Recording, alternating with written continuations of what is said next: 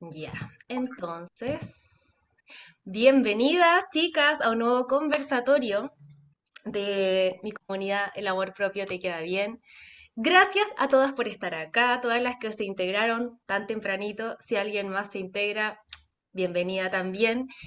Em, chicas, bueno, mi nombre ya saben, las que están acá es Danieli Plate, pero me pueden decir Olivia también, como ustedes prefieran. Em, yo soy psicóloga, eh, atiendo principalmente a mujeres, pero también atiendo hombres, pero son los que menos vienen a consulta. Y bueno, chicas, la idea del conversatorio de esta comunidad es que sea una especie de terapia grupal, ¿ya? Donde ustedes puedan contar sus experiencias con respecto al tema que vamos a tocar hoy día, que son, es cómo liberarnos de relaciones que nos hacen daño, ¿ya? No le quise poner relaciones tóxicas porque sé que hay gente que le carga esa palabra, incluyendo. Pero a veces una buena palabra para, para, describir un tipo de relación que es tóxica. Pero ya, le puse relaciones que nos dañan. Y bueno, como es un conversatorio, la idea es que conversemos, pues ya que cuenten su experiencia, hagan sus preguntas, yo voy a responder todas sus preguntas. Y si alguien más quiere aportar desde su experiencia, quiere dar apoyo, quiere lo que sea, me interrumpe y habla nomás, ¿ya? La idea es que ustedes ojalá puedan abrir los micrófonos y conversemos. Eh, si no les es posible por X motivo abrir los micrófonos, quizás porque están con más gente o cualquier cosa, pueden escribir en el chat y yo voy a leer su chat. Y si pueden también activar la cámara, mejor todavía si no me siento tan sola. Así que gracias a las chiquillas que la activaron, porque así de verdad no me siento sola. Em, así que bueno, eso chiquillas, cualquier duda, me escriben o abren el micrófono. Esto es libre ya, no es libre, no es una clase. El formato es distinto a las masterclass, el formato es mucho más libre, ¿ya? Entonces, bueno, chiquillas, hoy día, ah, yo había preparado una presentación cortita, a ver si las proyectos. Bueno, la idea, chiquilla, de hoy día es que conversemos sobre relaciones que nos dañan. A ver, de todas las que están acá, si pueden levantar su manito o poner en el chat, ¿quién ha estado en una relación que la daña? Al tiro. Una, dos, tres. ¿Quién más? Yo también. Cuatro. Sí. Uh, ya. Yo, hola a todas, hola a todas. Eh, chuta, parece que no sé cómo salir, dice la Karina. Salir, Cari, ¿cómo salir de dónde? ¿Te quieres salir de acá? Ok. De, ¡ah! ¡Qué pava yo! No sé cómo salir de esa relación tóxica. Bueno, Cari, para eso está acá. ¿Ya? Vamos a hablar de eso. Bueno, parece que todas, todas hemos estado en una relación tóxica, una relación que nos daña. Entonces, bueno, cuando hablamos de relaciones que nos dañan y la idea de este conversatorio no es solamente hablar de relaciones de pareja, sino que también hay relaciones que son que se dan en la familia, ¿ya? Puede ser con una mamá, con un papá, incluso con los hijos. Y ahí, eh, claro, es difícil, es más difícil, pero pero también se puede salir, ¿ya? Entonces, chiquillas, em, mientras descargo la presentación cortita que les hice, ¿alguien quiere empezar como contando su historia o hablando de lo que le pasa? Em, ¿Cómo se siente en esta relación que la daña? ¿Qué necesita para salir? ¿Cómo se da cuenta que es una relación que la daña? ¿Alguien quiere hablar de, de su experiencia o hacer alguna pregunta.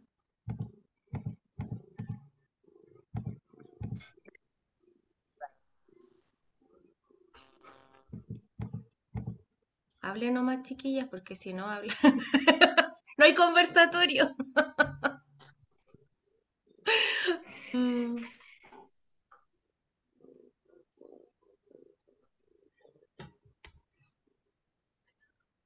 ¿Nadie? ¿Nadie quiere contar de su experiencia? Bueno, primero podríamos empezar preguntándonos qué es una relación que nos daña, qué es una relación tóxica. ¿Cómo saben ustedes que una relación les hace mal? ¿Cómo se dan cuenta? ¿Qué es eso? ¿Qué es una... ¿Existen personas tóxicas? ¿Existen comportamientos? ¿Qué pasa con eso? Ah, yo creo que hay mucho para hablar sobre este tema. Mira, les voy a, proyectar la presentación que hice. Es cortita. Es cortita, pero es para tener como un marco de referencia. Mira, libérate de relaciones que te dañan. Y lo puse así, o sea, las fotos no son al azar, como con estas mascarillas como de oxígeno, porque son tóxicas realmente y nos pueden destruir completamente, ¿ya? Entonces, ¿qué es una relación tóxica? ¿Qué es una relación tóxica? Es una relación en la que sufres, donde tú sufres. ¿Cómo sabes que es una relación que te daña? Porque sufres. Porque, ojo con esto, el amor no tiene nada que ver con el sufrimiento.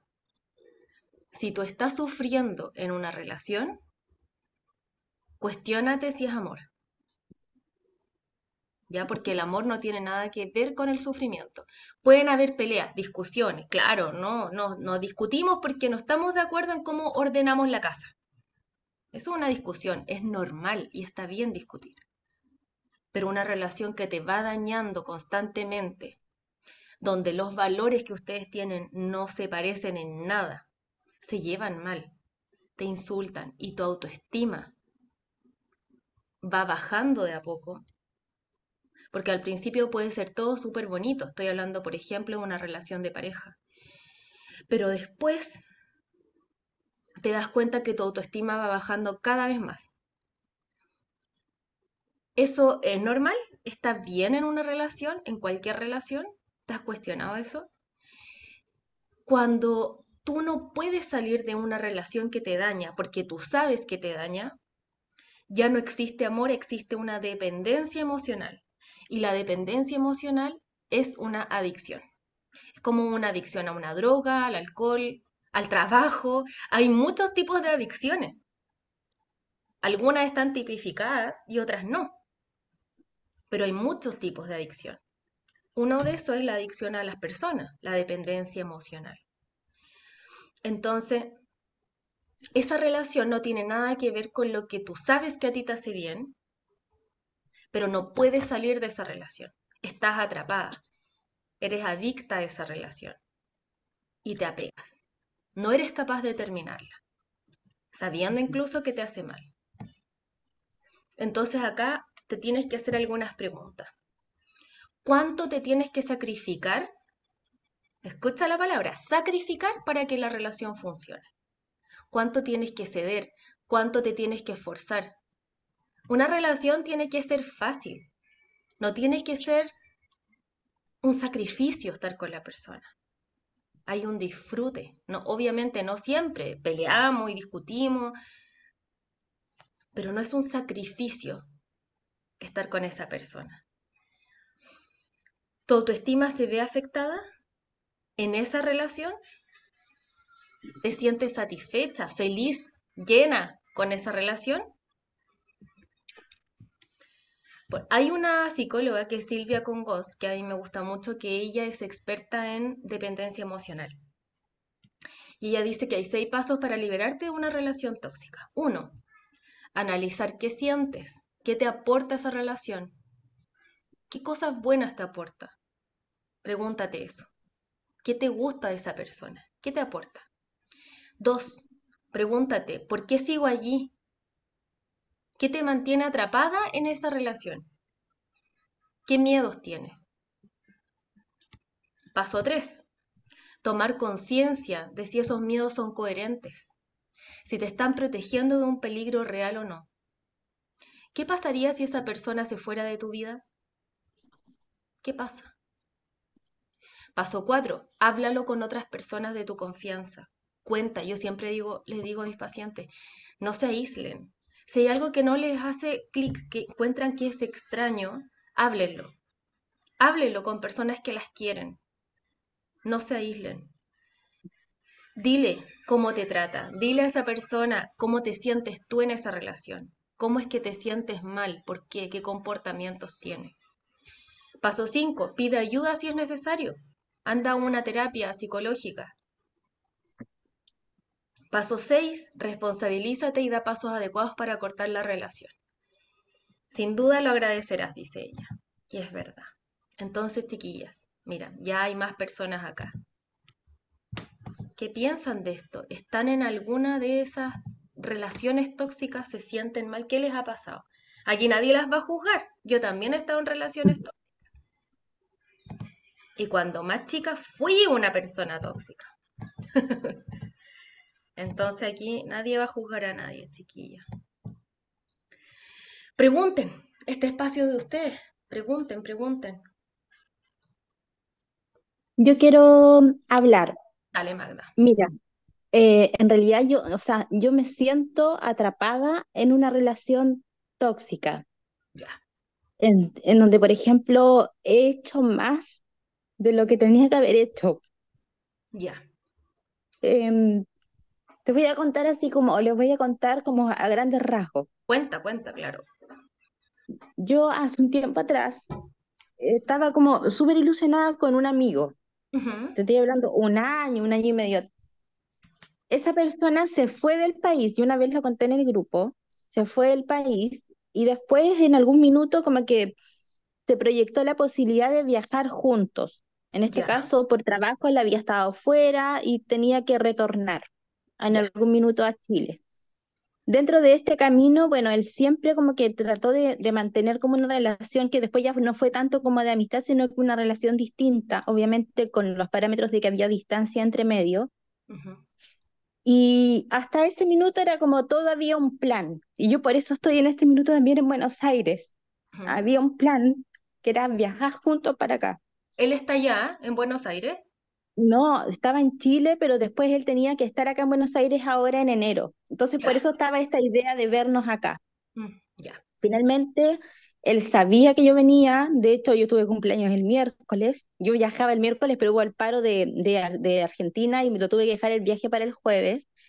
Y hasta el día viernes era, eh, ¿qué vas a hacer? ¿Cuáles son como tus panoramas? Porque no habíamos generado nada en común, sí. Eso sí que lo tengo que reconocer. Ningún minuto fue, quedémonos juntos. No puedo decir desde ahí porque no fue así. Yo también tenía como mis planes y tengo algunos planes que ya tengo pensados y en el día viernes me empezó a preguntar un poco mi itinerario, si estaba como muy cuadrado o no, qué sé yo.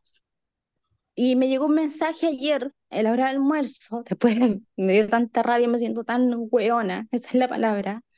Y me dice, en realidad creo que no es buena idea vernos. ya, Y ahí quedé. Ya.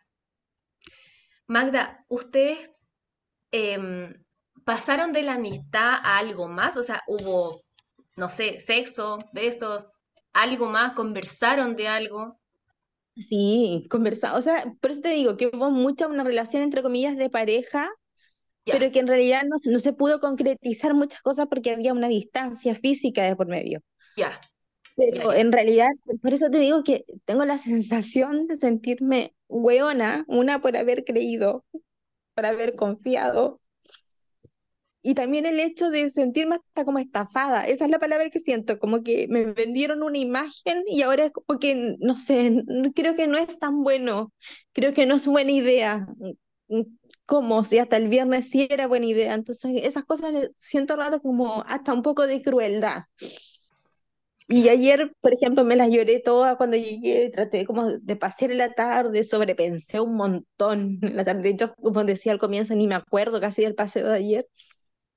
Y hoy día como que, como que tengo este sentir de, de molestia. Todo esto, todo esto fue con mensaje escrito, o sea, ni siquiera me ha llamado por teléfono. Yo tampoco lo quise llamar porque no me quise exponer, porque de verdad ayer no estaba bien. Ujú, Bueno, tampoco lo estoy ahora, pero creo que estoy un poco más armada que ayer. Pero lo sentí así como casi usada. Esa es la palabra que, que, me, que, que creo que me identifica en este minuto. Ya. Magda, ¿por qué te sientes usada? ¿Qué es lo que te hace sentir así?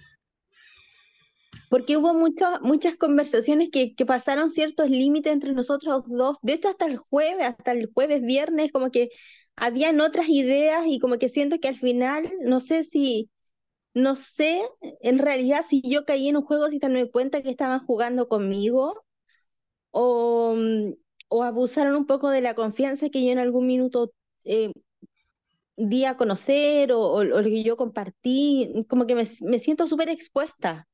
Esa es como la, la sensación. Ya, Magda, expuesta ¿por qué? Porque ustedes habían quedado como en verse y en, en tener algo y después él te dice que no, que mejor que no se vean. Eh, sí, pero hay como otras temáticas más. Por ejemplo, me siento como expuesta en el sentido de que en algún minuto también como que ha tenido ciertos comportamientos que han sido un poco medios agresivos o pas- pasivo-agresivos conmigo. Ah, como que, Entonces, eso, como eso es importante, vos, Magda. Ya, ¿qué, qué cosas, por ejemplo? Comentarios así como, por ejemplo, en algún minuto él me hizo el comentario de que yo era muy, ay, ¿cómo era la palabra? Se me fue en este momento, porque yo sí soy muy sensible, pero Ya, que era demasiado, uy, se me fue la palabra que había usado él. Entonces, como que me he dado cuenta que tiende a boicotear muchas cosas de que yo intento hacer o hago, o como soy también es parte de mi esencia y todo es como que tiene casi como una crítica, te como critica. que sí, y, y no, y no es una crítica directa, es una crítica sutil, un poco disfrazada. Ya, ya, perfecto. Cuando ustedes eran amigos solamente, eh, Ajá. ¿cómo era él contigo? Era súper distinto, o sea, por eso yo creo que me enganché, porque inicialmente era un amigo así como súper partner, de hecho lo admiro mucho porque cognitivamente es súper inteligente, es un tipo brillante a Ah, nivel cognitivo, de hecho lo consideraba una persona corre- correcta. En este minuto, si tú me preguntas después de lo que ha pasado, o sea, yo creo que una persona correcta, si sabes que tú vas a estar en algún punto X, además estaba la idea de empezar a armar algunos planes, y cuando esa persona viaja y llega a un punto y, llegue, y, y en ese momento es como, no, sabes que no es buena idea, te juro que yo lo considero súper cruel, o sea, prefiero decirlo antes. Y claro. no cuando la persona ya te- tiene el plan de que ya está viajando o que no sé, porque yo incluso el día lunes le pregunté, oye, ¿puedo, necesito hablar contigo? Lo iba a llamar. Me dijo, no, estoy medio ocupado esta semana y qué sé yo. Eh, Y eso fue el lunes. Y no le insistí más. Pero me podría haber dicho, ¿sabes qué? No es buena idea que vengas. O no es buena Claro. idea, o probablemente los vas a viajar y no te voy a, no nos vamos a ver. Entonces, por eso tengo esa rabia y ese malestar, tanto conmigo como con él. Mm. ¿Qué te da rabia contigo? El haber confiado, el haber creído. Ya. ¿Y con él? Con él, el hecho de que no fue correcto en decirme, o no fue empático, no fue capaz de, fue cobarde en realidad, porque yo digo, por último, ¿sabes qué? Si yo no quiero hacer algo, prefiero decírtelo, prefiero colocarle tono, prefiero colocarle voz, prefiero decirlo más que escribirlo. De hecho, ayer yo le dije, es súper fácil escribirlo, Claro, pero sentirlo evidentemente es otra cosa.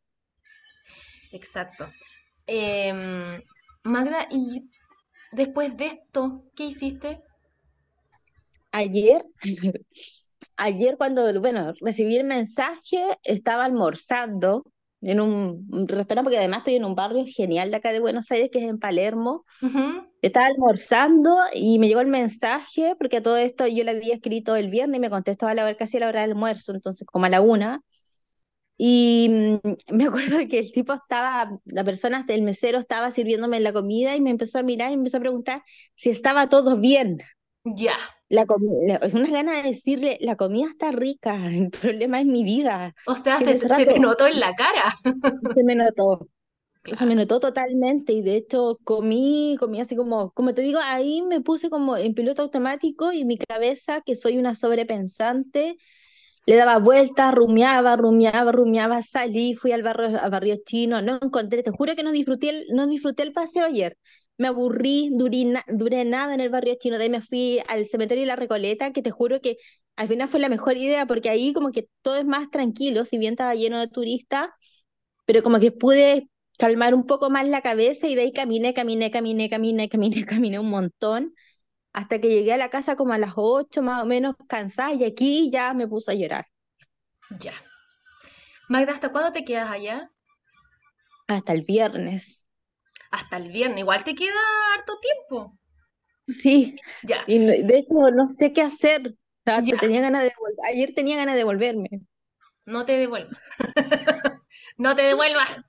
Oye, Magda. Ya. Eh, ¿qué hiciste con él? ¿Lo bloqueaste? ¿Está desbloqueado? ¿Qué, qué pasa? Nada, no lo dejé en visto, lo último que, porque a todo esto me, le, escribí, de hecho lo tengo acá, le escribí así como, es tan fácil, le coloqué, déjame leerlo para poder, porque era como la idea.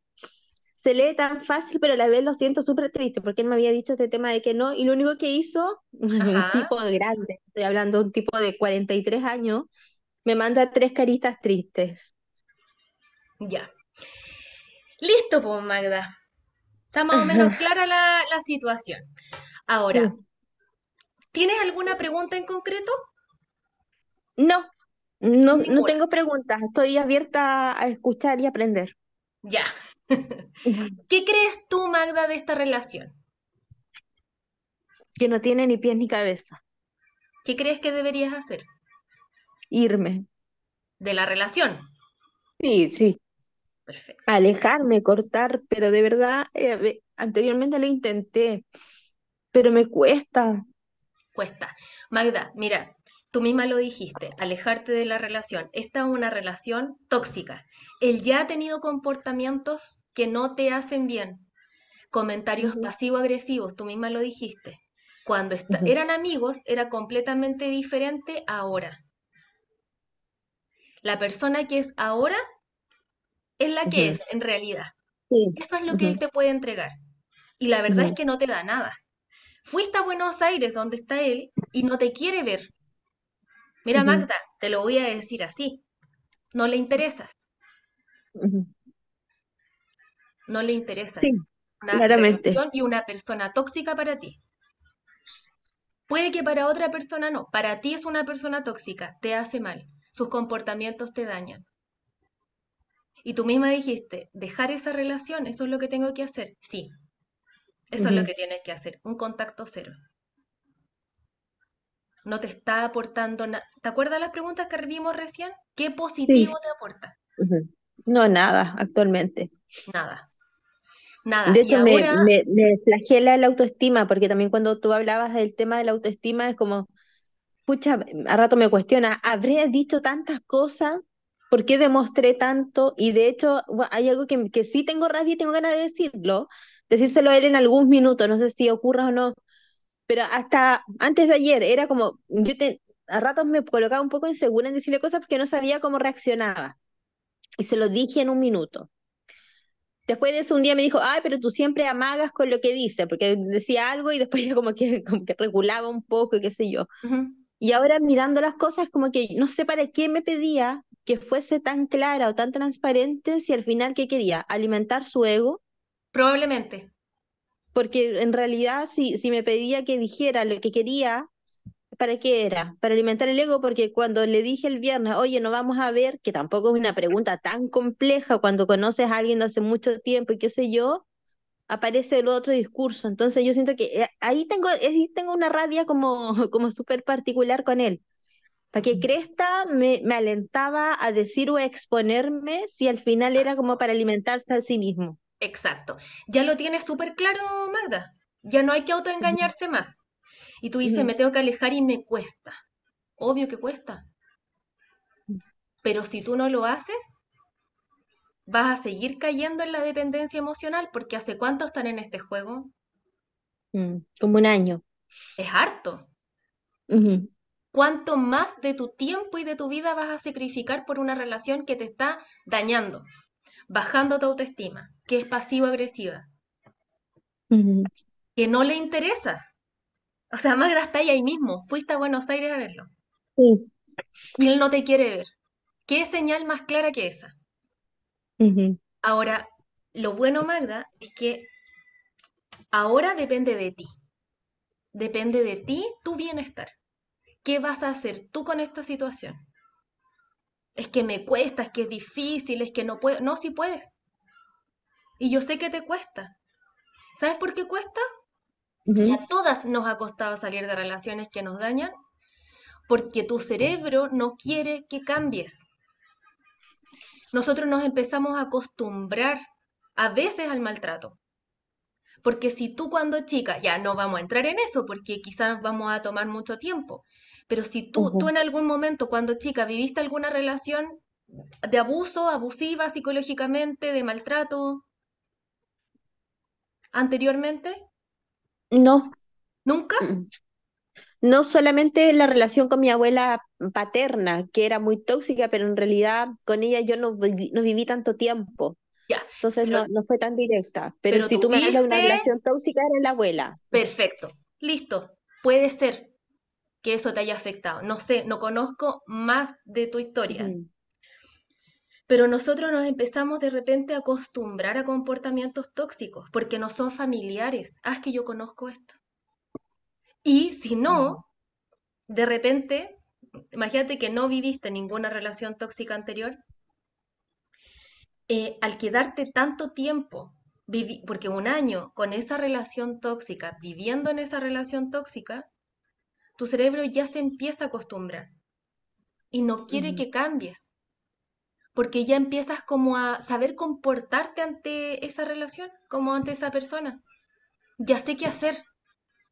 Me, me empiezo a acostumbrar a ese sufrimiento que es inútil. No es un sufrimiento que te haga crecer, es inútil. Entonces, ay, ya como estoy, estoy como bien acá, mejor no cambiemos. Al cerebro le cuesta mucho cambiar, por eso, por eso nos cuesta hacer cambios. Cambiarnos de casa, de trabajo, siempre nos da miedo terminar una relación, porque nos empezamos a acostumbrar. Entonces, cuesta, cuesta. Y tú tienes una dependencia emocional, Magda. Eso no es amor. La dependencia emocional es cuando no soy capaz de salir de una relación que yo sé que me hace mal. Tú ya sabes que te hace mal. ¿Qué tendrías que sí, hacer? Tú sabes, ¿qué tienes que hacer? ujú. Salir, ¿Cómo? ¿Qué cosas no tienes sé. que hacer en concreto? Lo primero que tienes que hacer, bloquearlo. Ujú, Contacto cero. Y eso depende de ti.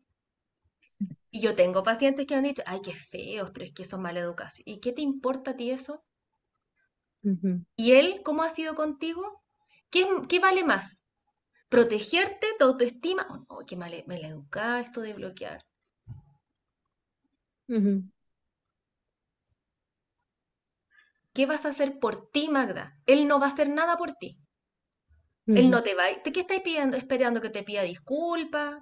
Uy, no, No, que me sí, no. porté mal contigo, te engañé, te hice creer una cosa y era otra, quería alimentar mi ego. Eso.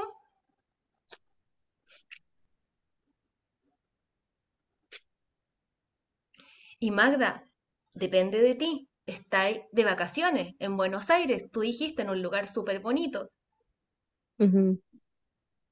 O sea, tienes todo para pasarlo bien durante cinco días más. Sí. Depende de ti si estos cinco días van a ser una tortura o lo vaya a pasar súper bien. Disfrutar sola, salir a pasear, ir a discoteca, ir a comer. Hay tantas cosas lindas que hacer allá, pero depende de Sí. ti. Yo sé que te va a costar, pero está ahí acá, o sea, se nota que quieres salir de ahí, quieres estar bien, está la comunidad que te puede apoyar todos los días. mm, Y te va a costar, pero el cambio empieza por proponérselo y luego empezar a hacer cosas. Como, por ejemplo, bloquearlo. Conecta con tu autorrespeto y tu dignidad.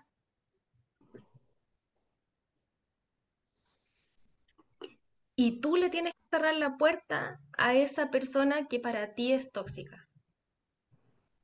Porque a él tú le sigues aumentando su ego, alimentando su ego. Sí. Le sirves. Pero eso no es amor. No, sí me queda clarísimo. Ni siquiera, no, no rosa ni con, ni con la amistad, porque si fuese así, no sé, si yo quiero ver un amigo o amiga, me hago el tiempo. Y claramente no, no es eso. Le interesa, Magda. Mm, Entonces, lo que depende de ti, ponerle un límite.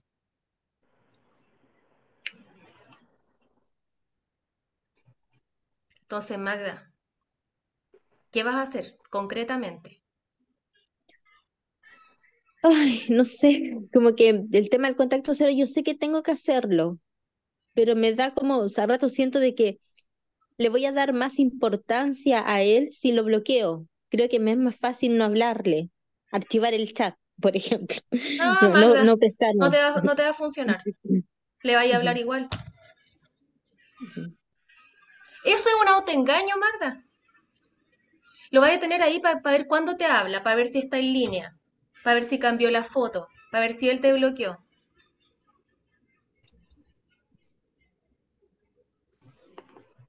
A mí no me vengan con cuentos porque yo ya me lo sé todo. Y que le va a dar más importancia. ¿Y qué te importa a ti lo que él piense?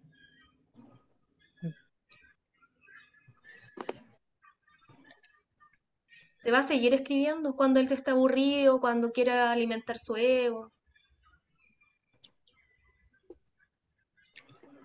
Lleváis un año así, Magda. Depende de ti hasta cuándo va a extender esto. A él le conviene. Depende de ti. Tú tienes la solución en tus manos.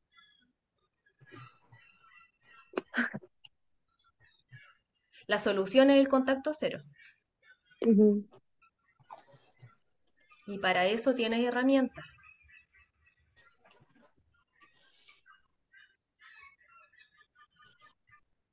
¿Qué te pasa, Magda, con eso?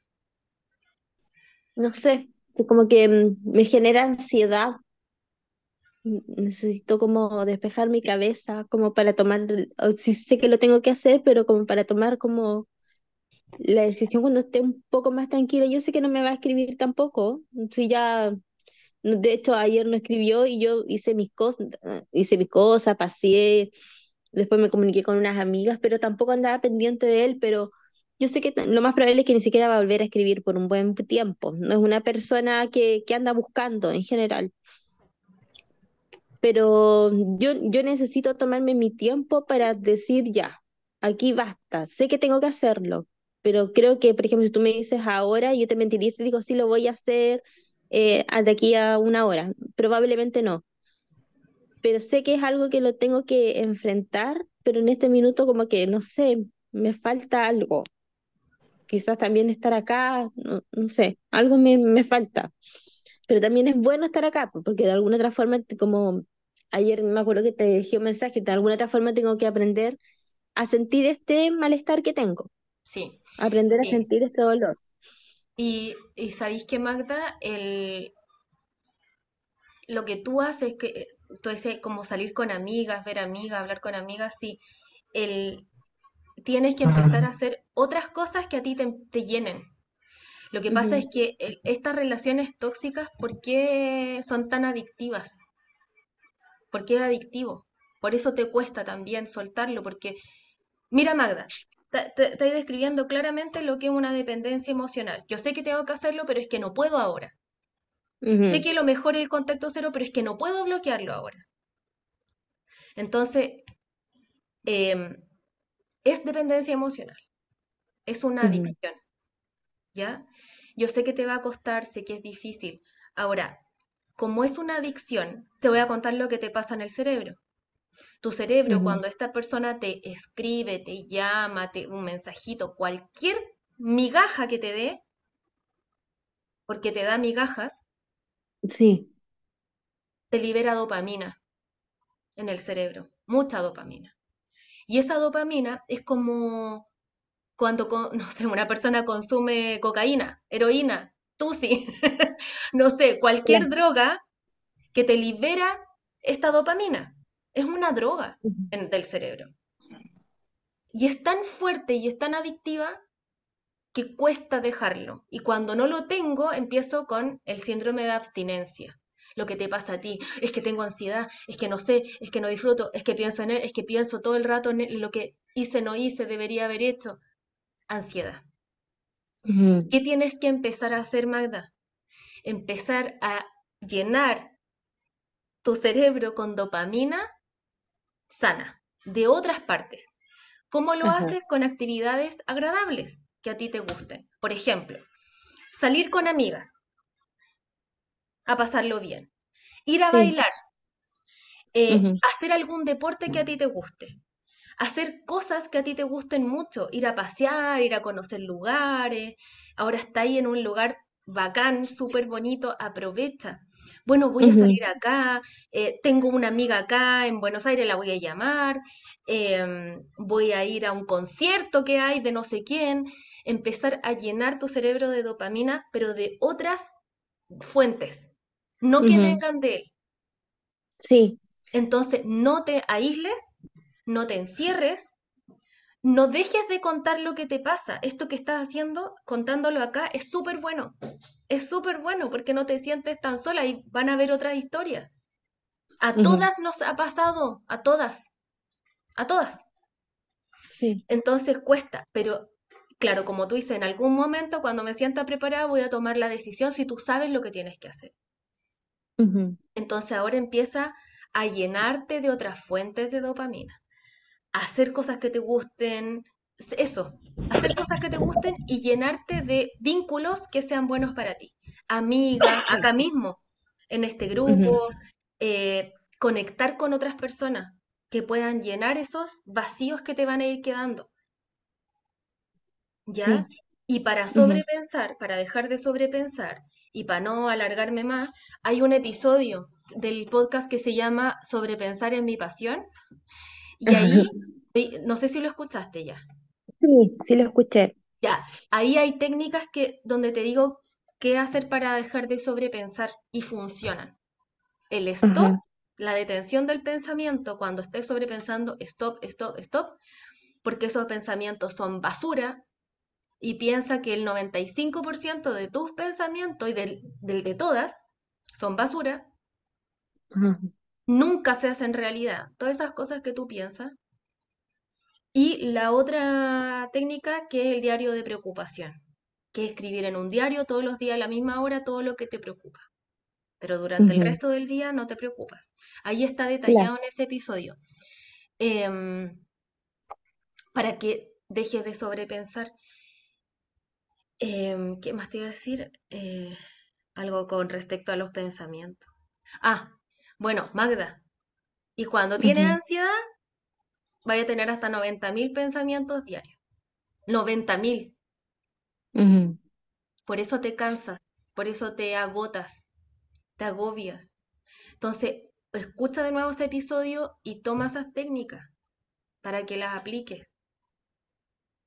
Sí, lo voy a, mm, a volver a escuchar y, y como te digo, yo creo que lo que me falta a lo mejor como para tomar esa decisión de como el contacto cero, que yo ya desde ayer no, no pesqué y estuve tranquila con no pescar ese WhatsApp, porque al final tres caras tristes en una persona grande, como que, como que tampoco me dieron muchas ganas de, de, de seguir conversando en, en ese sentido. Pero mm, me falta como, eh, al estar lejos, me falta esto como de estar con alguna amiga y contarle, así como conversar, verla, como, como eso. En este rato estoy en una circunstancia súper particular, no estoy en mi hábitat natural, Mm, claro, claro. pero, pero de alguna otra forma, como te digo, ayer de hecho en un rato yo había comprado el pasaje con flexibilidad y, estoy así como que dije, ay, si me devuelvo pronto. Y ya, chao, como que, como que perdí un poco el sentido, pero después dije, no, porque yo igual te quería y tenía planes a hacer sola.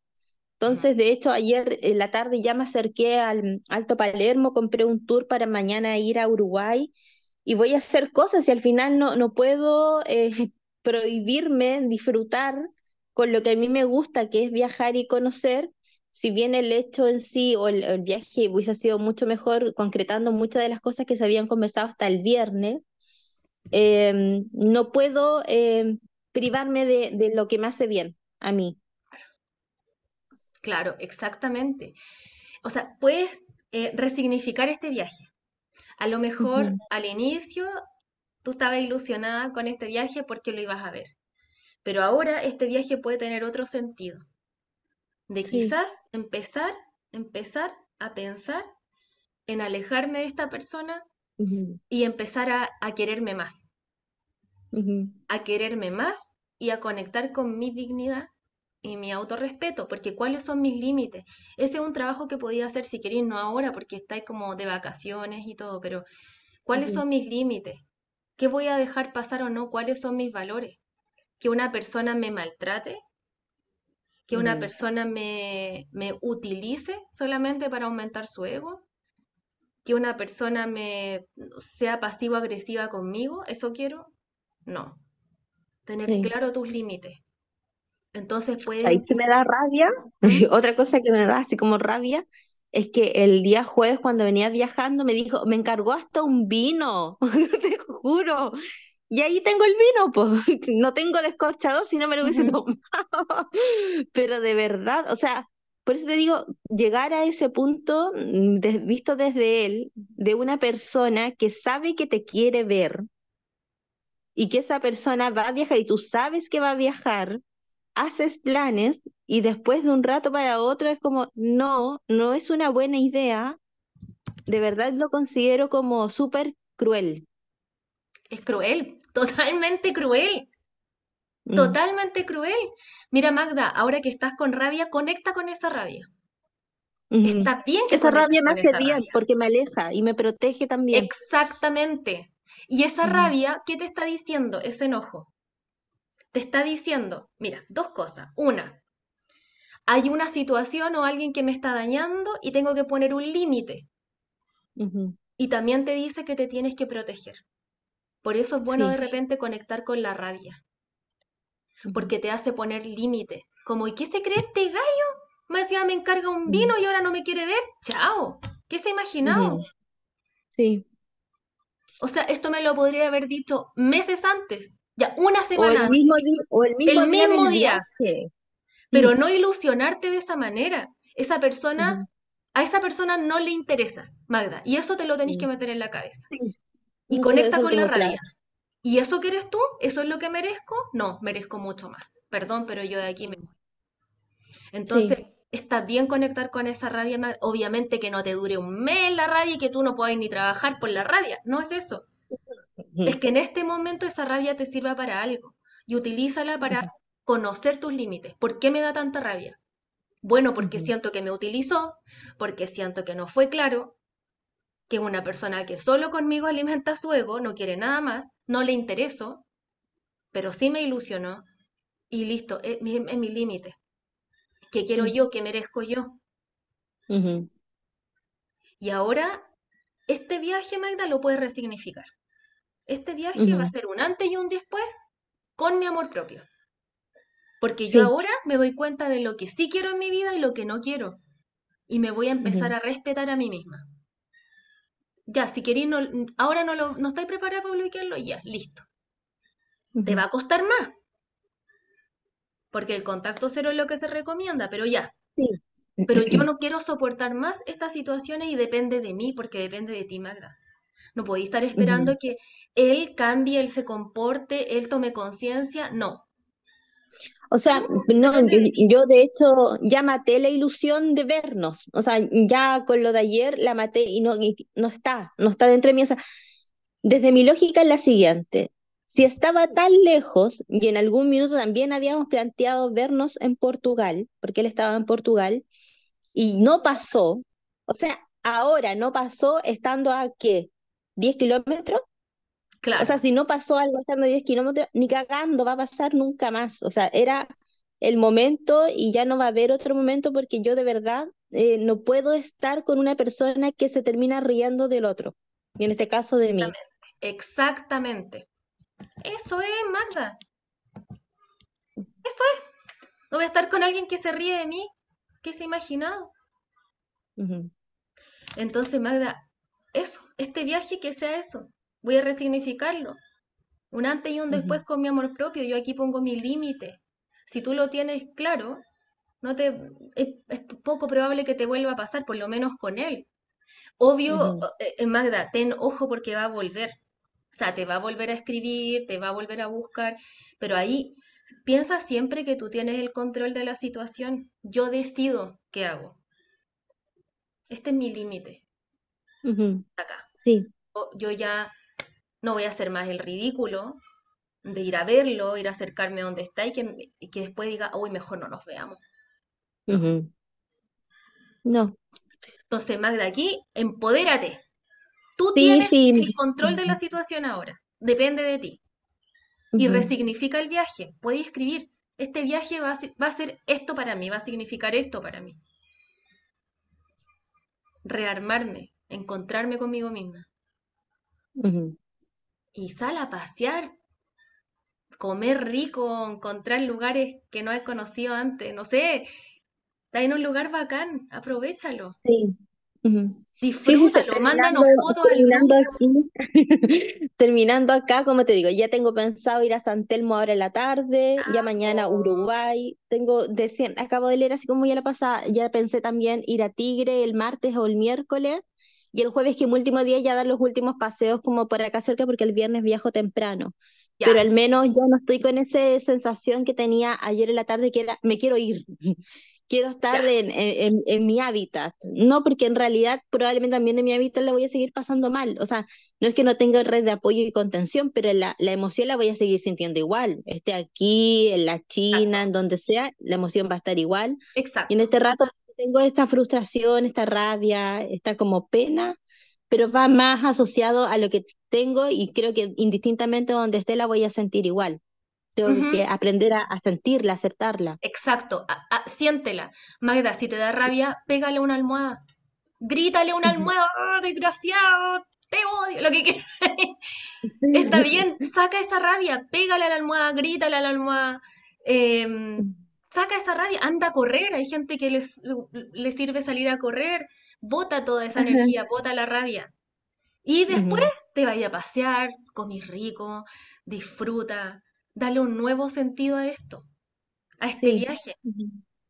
Y mándanos fotos, o sea, comparte con nosotros, no puedes aislarte, no te hace bien. Em, escribe, si te sirve escribir para botar la rabia, canta, todo eso te va a hacer bien. Sí. Ya Magda, y aquí estamos para apoyarte, pues si somos una comunidad para eso, de. Gracias. Ya Magda, Gracias, gracias. Gracias a ti por contar tu historia, yo creo que a varias no, nos tocó también. porque todos hemos pasado por cosas así. Así que gracias, Magda, te mando un abrazo grande, grande, grande. Y mándanos Gracias. de allá y todo. Besito. Gracias, Magda. Muchas gracias a ti. Ya, la Mónica dice, hola, ¿puedo hablar? Obvio que sí, voy a leer, voy a leer el chat y de ahí empiezan de nuevo a contar su historia. La Leslie dice, anda a Tigre, tomas el tren de la costa, eso es para ti, Magda, y llegas, es súper fácil, te puedes ir por el día y tomas el tour en bote por el Delta, es lindo. Yo me fui a Buenos Aires porque iba con una pareja de esa época y el pastel me canceló los pasajes una semana antes, así que me mandé a Mm. cambiar sola para allá. Yo iba a hacer un curso, entonces para mí era importante ir. Y salí sola allá, llorando, pero salí con mis pañuelitos y lentes de sol. Bien, Mm. Además, como me fui sola, el ex no me volvió a hablar y prácticamente terminamos por teléfono porque dejó de contestar. Pero me sirvió para demostrarme a mí misma que podía salir sola y a pesar de todo pasarla bien igual, con pañuelitos, pero intentándolo igual. Me encanta. Mira, viste, Le- Leslie, gracias por contar tu historia porque te das cuenta, Magda, que no eres la única. Sí. Ujú. Sí. María Paz dice, el weón está en Argentina, bloquealo, amiga, está esperando que te hable. Ay. La Mayra dijo que está a 10 kilómetros. 10 kilómetros no es nada. Nada. No es Un, un nada. boludo, un O boludo sea, nomás. la gente corre 10 kilómetros, o sea, está caminando. Sí. Totalmente. Ay, la Cari dice, hola, llevo casi 10 años en una relación tóxica. Tengo dos niñas y la verdad es que se me ha hecho demasiado difícil salir. Cuando hay hijos, claro que es difícil. Eh, Cari o quien quiera puede abrir el micrófono y contarnos más con detalle la historia, porque, o sea, si quiere contarla Cari o alguien más. Eso. Em, ¿alguien más quiere hablar, chiquilla? Mónica, Leslie, no sé, quien quiera. Yo tengo una historia, pero de superación. Dale, dale. pero Mónica quería hablar, no sé si quiere partir. Mónica, Sí, me gustaría hablar, hola. No sé, ¿parto yo o parte la otra amiga? Dale nomás, Mónica. Dale nomás, Ya. Mónica, sí. Hola, Dania, y hola a todas. Hola. Eh, la verdad es que entiendo bastante a la otra amiga que estaba hablando. Yo tengo eh, una historia, la voy a contar muy resumida para no ocupar mucho tiempo. Eh, yo estoy divorciada y me ha costado mucho conocer a alguien que se ajuste a lo que yo busco, porque eh, obviamente yo ya tengo mi matrimonio, ya pasé por un matrimonio y yo soy- me defino como una mujer súper seria que sé los objetivos que tengo en una relación y esos objetivos todos apuntan a un compromiso con un, con el hombre que conozca. Y me ha costado porque siento que la mayoría, por no decir casi todos los hombres, están en la parada que no quieren tener compromiso, que quieren todos los beneficios de una relación, pero no comprometerse. Y la verdad es que yo no busco eso. Yo busco otro tipo de compromiso, un compromiso súper serio. Yo, eh, eh, yo quiero nuevamente formar familia y todo. Entonces, yo quiero un compromiso real. Eh, cuando muchas veces he conocido hombres se ríen por lo que digo porque es como lo tildan como de muy antiguo, muy idílico y todo eso. Pero la verdad es que lo tilden como lo como quieran, pero es lo que yo busco y lo que a mí me hace lo que a mí me hace sentir y me hace feliz. Pero en ese contexto yo no he podido conocer a nadie que valga la pena, la verdad. Conocía, pero sí conocía a un tipo eh, eh, que yo le dije, yo le, yo fui súper clara, porque yo creo que hay que, mm, hay que decir lo que uno quiere claro, para poner todas las cartas sobre la mesa. Yo le dije, mira, yo busco una relación seria y todo.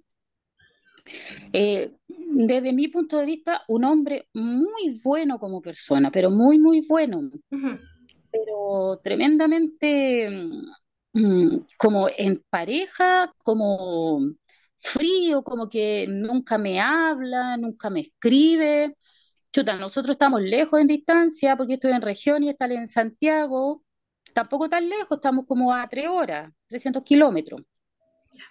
Y él me puede ver de repente, pero cuando no me ve, no me escribe, me escribe como una vez al día, tampoco le gusta hablar por teléfono.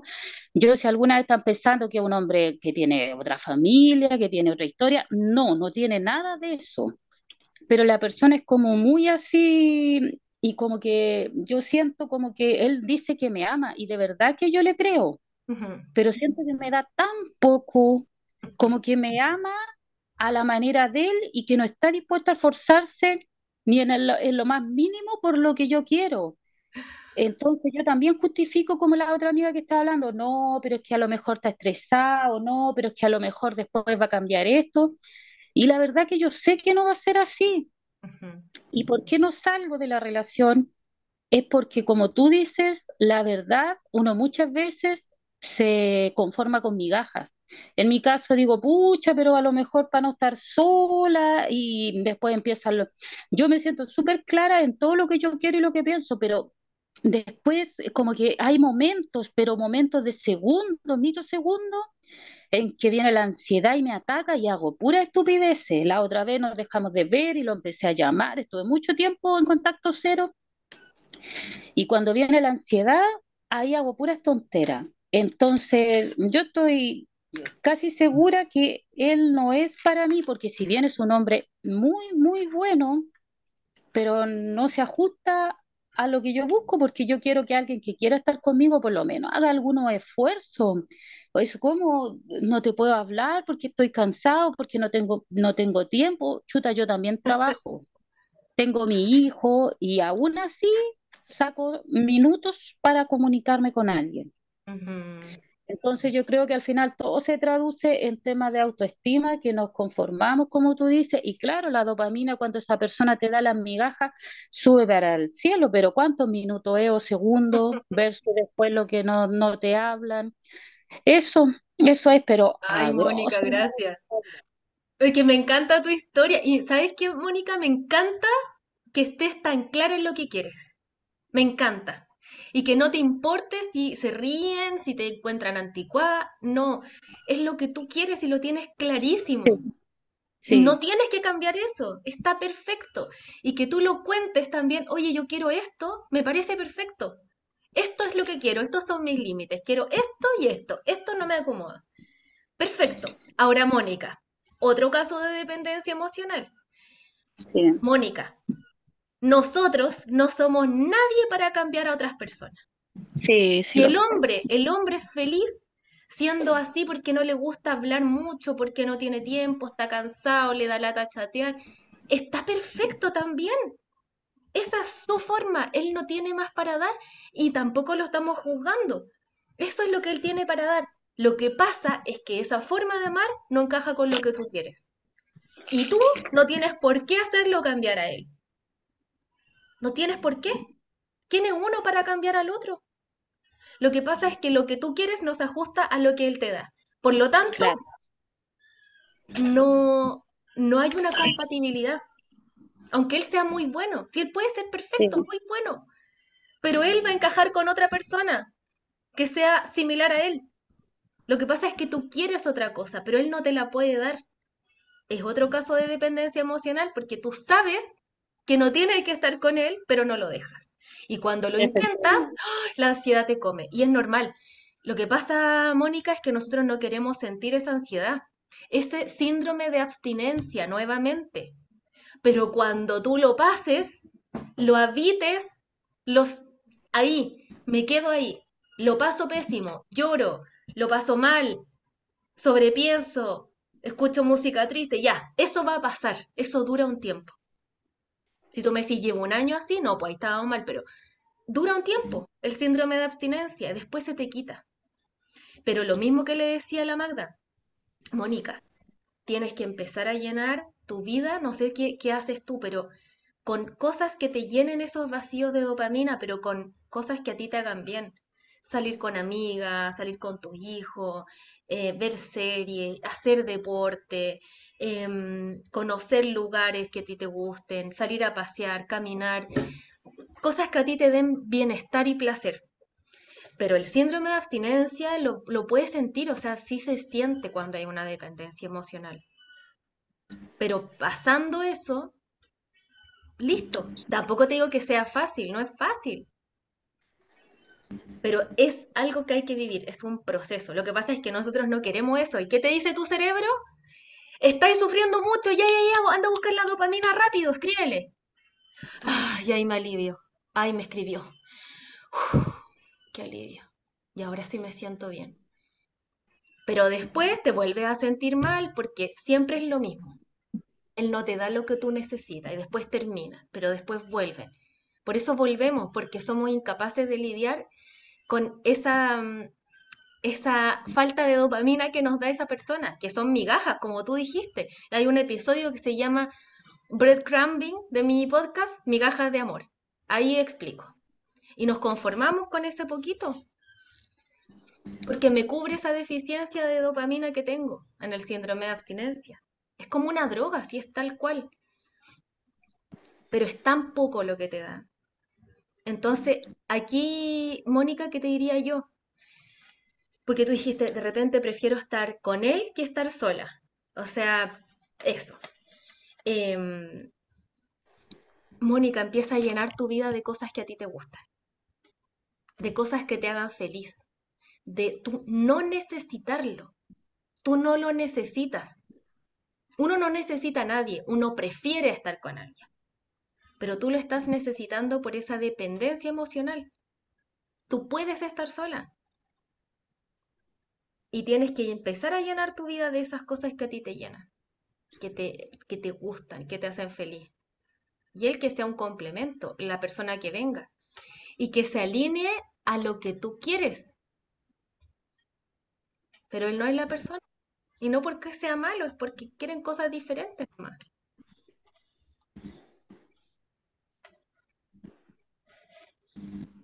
Mónica. Muchas gracias, Dani, te pasaste, cariño a todas, te paso muchas Gracias, gracias. Mónica. Gracias a ti por contar tu historia. Mayra, Aquí. Oye, pero es terrible la historia. Ya. Es terrible. Eh, ya, pero yo ya lo superé por si acaso. La quiero contar porque todo lo que dicen yo lo viví, lo viví por hartos años. Era muy chica, sí, además, y me costó harto, hartos Ya. años, hartas terapias también. Ajá, perfecto. Ya. Yo tuve una relación por internet, Ya. ya, online. Esa relación duró desde el año 2010 hasta el año 2016, es decir, duró toda mi adolescencia, Ya. básicamente. Y esta persona nunca la conocí en persona porque de todas las veces que nos íbamos a juntar me dejó plantada. Entre medio estaba metida mi ex mejor amiga, eh, gente que lo cubría. Yo a esa persona, a la, o sea, supuestamente él tenía trastorno de personalidad porque yo a la persona verdadera la conocí, estudió en mi universidad, trabajamos juntos. Entonces pasaron cosas muy, muy tóxicas de por medio. Entonces, bueno, cuento qué pasó. Yo lo conocí a él por medio de mi ex mejor amiga, el 2010, por Messenger en esa época. Yo estaba en primero medio. Estaba súper sola, ese es el contexto. Estaba súper fracturada, bullying. Era súper chica en un liceo nuevo, no tenía muchos amigos. Entonces, obviamente, llegó esta persona a llenar ese vacío. Y empezamos a hablar mucho, a, a compatibilizar. Messenger en esa época. Eh, estabas todo el día pegada en el computador, además no estaba el teléfono, entonces tenías que estar en un computador y yo mm, pasaba hablando con él. Entonces, de 2010, después saltamos al 2011, lo mismo, pero ahí ya empezamos una relación que todo uno dice, ya, pero como por internet no conocía a la persona. Él me llamaba por teléfono todas las noches, Ya. me mandaba regalos a mi casa, regalos así, peluche, no sé, me dibujaba cosas. Pero él vivía en tu Eh, misma ciudad. No, él me inventó un nombre, él inventó una persona, supuestamente vivía en Iquique, supuestamente después vivía en Australia, y mi ex mejor amiga, que yo sí la veía en persona a ella, porque vivía en Quillota, me decía que ella sabía lo mismo, que ella sí lo conoció en persona, pero que ella sabía lo mismo que yo. Una cuestión muy rara. Entonces estábamos las dos como supuestamente engañadas, ¿ya? Porque ella era amiga de. ¿Y te mandó foto alguna vez? ¿Hicieron videollamadas? Fotos sí, pero videollamada él nunca abría la cámara. Ya. solamente por audio. El tema es que el 2011 fue el año de, la, de toma en mi periodo escolar, entonces yo empecé a salir mucho más, tenía hartos amigos, pero él se enojaba. Entonces empecé a dejar amigos, empecé a dejar de salir, empecé a dejar cosas que a mí me gustaban mucho porque él se molestaba. A que lo único que me daba era una llamada telefónica, que en esa época además usaba como el presta Luca, era como cargar el teléfono con plata. Sí, una cuestión muy así. Pero nuevamente repito, él era muy detallista conmigo, o sea, para mi cumpleaños no me mandaba un chocolate, era como un regalo súper especial, cosas que él dibujaba, cosas muy bonitas, eh, no sé, de verdad era muy detallista. Y yo creé una historia con él. El 2012, en diciembre, se destapa que una compañera me dice, oye, te está engañando, la verdadera persona es esta, es un compañero de colegio mío, ahí está el nombre real, ahí está su perfil. Yo lo encaro y él me dice, no, es verdad, yo tengo trastorno de personalidad, entonces no soy capaz de verte. Y supuestamente mi ex mejor amiga también se fue engañada. Yo ella la veía, nuevamente destacó, yo iba a su casa, yo viajaba a verla a Quillota y estábamos en lo mismo. Ella era amiga de él. Y yo dije, ya corto todo. Pero lo mismo que pasa acá, es como, es una dependencia emocional. Yo decía, es que estoy sola. O sea, prefiero lo que él me da, que es una llamada por teléfono al día, que es, pero todos los días, que son sus cariños, que son sus regalos, que son las ilusiones de vernos, las ilusiones de casarnos, las ilusiones de tener una vida juntos. ¿Cómo voy a estar sola? Ya estoy sola. Prefiero estar con él, aunque me dé eso. Y lo perdoné. Y dije, no, pobrecito, tiene trastorno de personalidad, como tengo que entender ese tipo de cosas. Fueron las razones por qué no estudié psicología, todo esto. Me dio mucho miedo después. Eh, seguí con él. El ¿Qué 2013 trastorno de personalidad te dijo que tenía Mayra? No me dijo nada, solamente que supuestamente él como que se, se partía en dos. ¿Cachai? Que eran dos personas totalmente distintas. Así, se fracturaba. Eso. Pero ojo que inventó muchas cosas y muchas cosas calzaban porque estaba metido el ex de mi ex mejor amiga también. Bueno, hoy en día yo ya no soy amiga de ella porque yo creo que ella estaba metida. Tengo una sospecha ahí que nunca, nunca descifré. El tema es que El 2013 conocí a alguien y yo dije, no, esta weá ya no puede parar, o sea, llevo años metida en esto, estoy, mi vida social enana, estoy sola, él me llama, eh, lo único que me da es esto. Una vez íbamos a juntarnos en Viña, porque hartas veces intentamos juntarnos y él me dejó plantada, pero él me compró pasajes. Ya. Compró dos pasajes. Y me acuerdo que estaba en el terminal de Viña, yo llorando así, pero a mares, porque él no llegaba. Y yo escribiéndole si vas a llegar, por mensaje de texto, me dijo, no, no voy a llegar. Y me fui con los dos pasajes arriba, en el segundo piso, y toda la gente me decía, véndelo, por favor, porque el bus está, está revendido. Y así, no, no lo voy a vender. Y me fui llorando, pero así, con lente de sol, mal en el bus a Santiago. Mal. Me acuerdo. Y yo decía, ¿cómo voy a salir de esto? No, no, no. El 2013 empecé, como que me dio la weá y dije, no, yo quiero una relación de verdad, como por fin, de carne y hueso. Y estuve con, una, con un chico, pero la relación duró tres meses porque me pasaba justamente eso, no me sentía llena. No me daba lo que esta persona me daba, que era palabras bonitas, que él me yo decía, él nadie más me conoce como él, por ejemplo, nadie más me da cariño como él. Pese a que sea no está lo físico, yo no necesito lo físico, porque él me da todo lo que yo necesito. Yo escribía. Y bueno, en 2013, desde el colegio me mandó a terapia, a psicólogo, porque estaba en una crisis como vocacional que en realidad no era vocacional, era él. Porque mi terapia, en un mes, la psicóloga pum, sacó lo que quería estudiar y me dijo, cuéntame verdad qué te pasa. No eres por favor, dime la, dime la, verdad. dime la verdad. Y porque ya estaba con ansiedad, yo tuve el colon irritable todo el, todo el colegio y ahora entiendo que era eso. Claro que Y era chica. Entonces ahí em, hablamos del tema, estuve un año en terapia y aún así no pude, o sea, la, psicóloga me decía, tú sabes lo que tienes que hacer, pero tú tienes que decidir cuándo. Y yo no era capaz. O sea... Mayra. No, ¿Me escuchan? ¿No? Te perdimos un rato, pero hoy, ahí sí. Ahora sí, ya. No, yo no era capaz. Yo era como... Lo mismo que todos dicen, o sea, uno está fracturada. Yo creo que esta persona, unas personas cuando son así también te fracturan. Te fracturan la autoestima, te, hacen una dependencia, pero súper fuerte. Es como nadie te va a llenar como yo. Y además te manipulan y te, también te, a veces, a mí yo sentí que él me quitó muchas amistades. Yo perdí muchos amigos por él, porque él se enojaba cuando yo salía. Era una persona totalmente tóxica. yo nunca supe quién era, por si acaso. Bueno, el 2015, esta persona real, ahora supuestamente él era real, entra a mi universidad. Y yo lo veo en vivo, lo veo en persona. Y un día lo encaré, lo encaré y lo paré y le dije, como ya Manuel, como tú me conoces. Y me miró y me dijo, yo no sé quién eres, no te conozco. ¿Y cómo tú supiste que era él? Porque él me mandaba fotos, po. Ah, y era el mismo que tuviste ahí en la universidad. Sí, pues sí, sí, sí, era el mismo. Sí, sabía que había entrado además, porque yo sabía su root, sabía todo de él. Me llamaba por teléfono, yo, él me dijo, no, si entra a la carrera, yo sabía todo de él, pero yo nunca, como se digo, era una cuestión muy rara. Qué cosa más rara, sí. La cuestión es que yo lo encaré y me negó. Me dijo, no, yo no sé quién eres. Y después, tiempo después, yo tuve que trabajar con él. Porque trabajamos junto en admisión en la universidad, entonces. Pero hablamos súper normal, él súper simpático. Sí me fui desencantando porque no era la persona que yo veía en la foto, obviamente. Pero yo como que tenía como dos personas distintas, una persona con la que yo hablaba y otra persona con la que yo ¿Pero él er-, era realmente él? Nunca supe, porque él nunca me habló del tema, nunca se acercó a mí. Cuando yo lo encaré no me dijo podría haberte mandado fotos falsas. Sí, probablemente. Y no era el Tema es que, pero es que el tema es que cuando yo lo encaré, después cambió su nombre en, Instagram, entonces hay muchas cosas que nunca calzaron.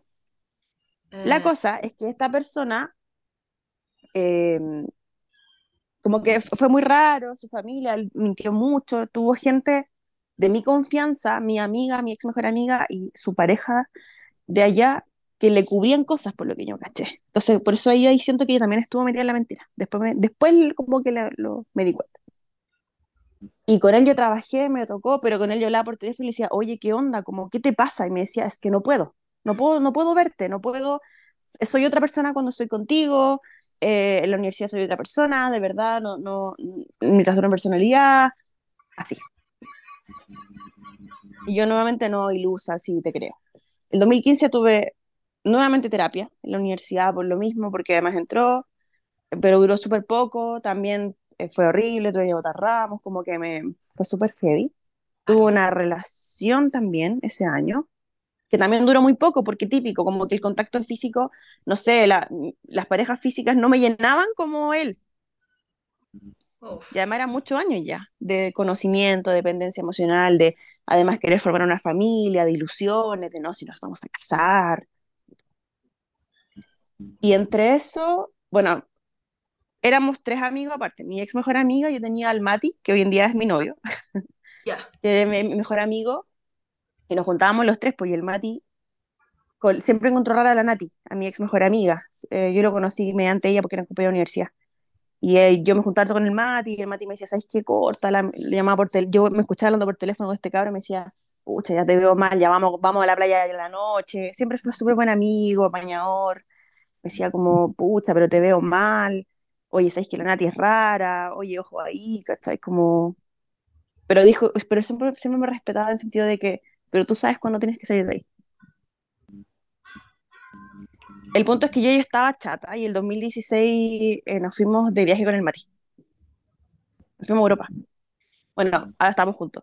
Llevamos ocho años, nos vamos a casar y todo el tema chiquilla. Pero yo creo que en los viajes, como decía la, la amiga, en el viaje uno es distinta, en el viaje uno se transforma. Es el momento. Yo siento que no hay más terapia de choque que el viaje, en general. Porque salir de tu zona de confort. También te hace tomar decisiones distintas. Y yo en el viaje, los primeros días del viaje, estaba todo el rato pegado al teléfono con él. Y me hizo no disfrutar los primeros días. Porque él también a cada rato, ¿dónde estás? ¿Con quién estás? Mándame fotos. Y te vas a ir con tu mejor amigo. ¿Y por qué estás así? Y yo en un momento ya no, paré, paré. Pero yo le digo, yo intenté dejar de hablar con él unas cinco veces, donde lo bloqueé y dejamos de hablar un mes, dos meses. Como que lo intenté muchas veces, pero volví a recaer o terminaba una relación que duraban tres meses reales y volví a caer con él porque era como, él me da lo que nadie me da, que es llenar ese vacío. Y fueron muchos años, y ahora que estoy con mi psicóloga y todo, yo siento que ella me dijo, eso fue un trauma, porque igual, Claro. o sea, no sabes quién fue. Yo tengo mis sospechas, sinceramente yo creo que era el hermano de mi ex mejor amiga, Mm, No, pero porque bueno. yo en cuando yo estaba con Sky en llamada o por teléfono escuchaba cierto nombre que era su nombre, entonces yo siento que era él, y mi ex mejor amiga era muy rara, entonces yo la mina ya la eliminé de mi vida, y fue la vez que yo tomé la decisión de eliminar gente tóxica de mi vida y dije, no, gente que no me aporta para afuera. Primera vez. Y dije yo primero y ella para afuera y toda esta gente para afuera. Yo con esta persona no hablé nunca más, desde 2016 que estaba en Europa y un día le dije, ¿sabes qué? Esto se acaba acá, no quiero saber nunca más de ti. Me destruiste, o sea, ya, ya ha sido demasiado. Chao, pum, para afuera. Bueno, en Europa además conociendo todo y después con el Mati empezamos una relación también allá, éramos mejores amigos hace muchos años. El tema es que esta persona no me habló más, tampoco. Pero el año pasado, a mi cumpleaños, me llegó un regalo de él. A mi casa actual. Qué terrible. O sea, él sabe dónde vivo. Él sabe dónde vivo actualmente. Yo no tú- sé cómo sabe. No, Ay, tú no le diste la dirección. Nada, si yo no hablo con él hace años, seis años. Ya. O sea, este es un psicópata. Para mí es un psicópata o No, terrible. debe ser amigo, debe ser amigo de ella. Si yo estoy segura que es amigo de ella y que ahí se cachan, como que ahí, ahí debe haber algún lazo, porque Claro. ahí yo la borré de todo, pero no sé. La cuestión es que me llegó un regalo y yo no había cachado, pero lo vi después y dije, claro, porque se lee un nombre especial y era una rosa petrificada, porque tenía un significado para nosotros. Y me dio, tan- me dio rabia, decía, ¿cómo se le ocurre? ¿Cómo, cómo es tan descarado como para después de años destruirme hacer esto? Venía a destruir mi felicidad, mi vida ahora. Y me acuerdo que hablé con, la psico, mi psicóloga y me dijo, ¿qué te pasa con eso? Y le dije, ¿sabes qué? Me da rabia, no me da pena, que lo voy a botar. Y mi gato lo quebró, Lo que mi gato quebró el regalo, sí. Y lo boté.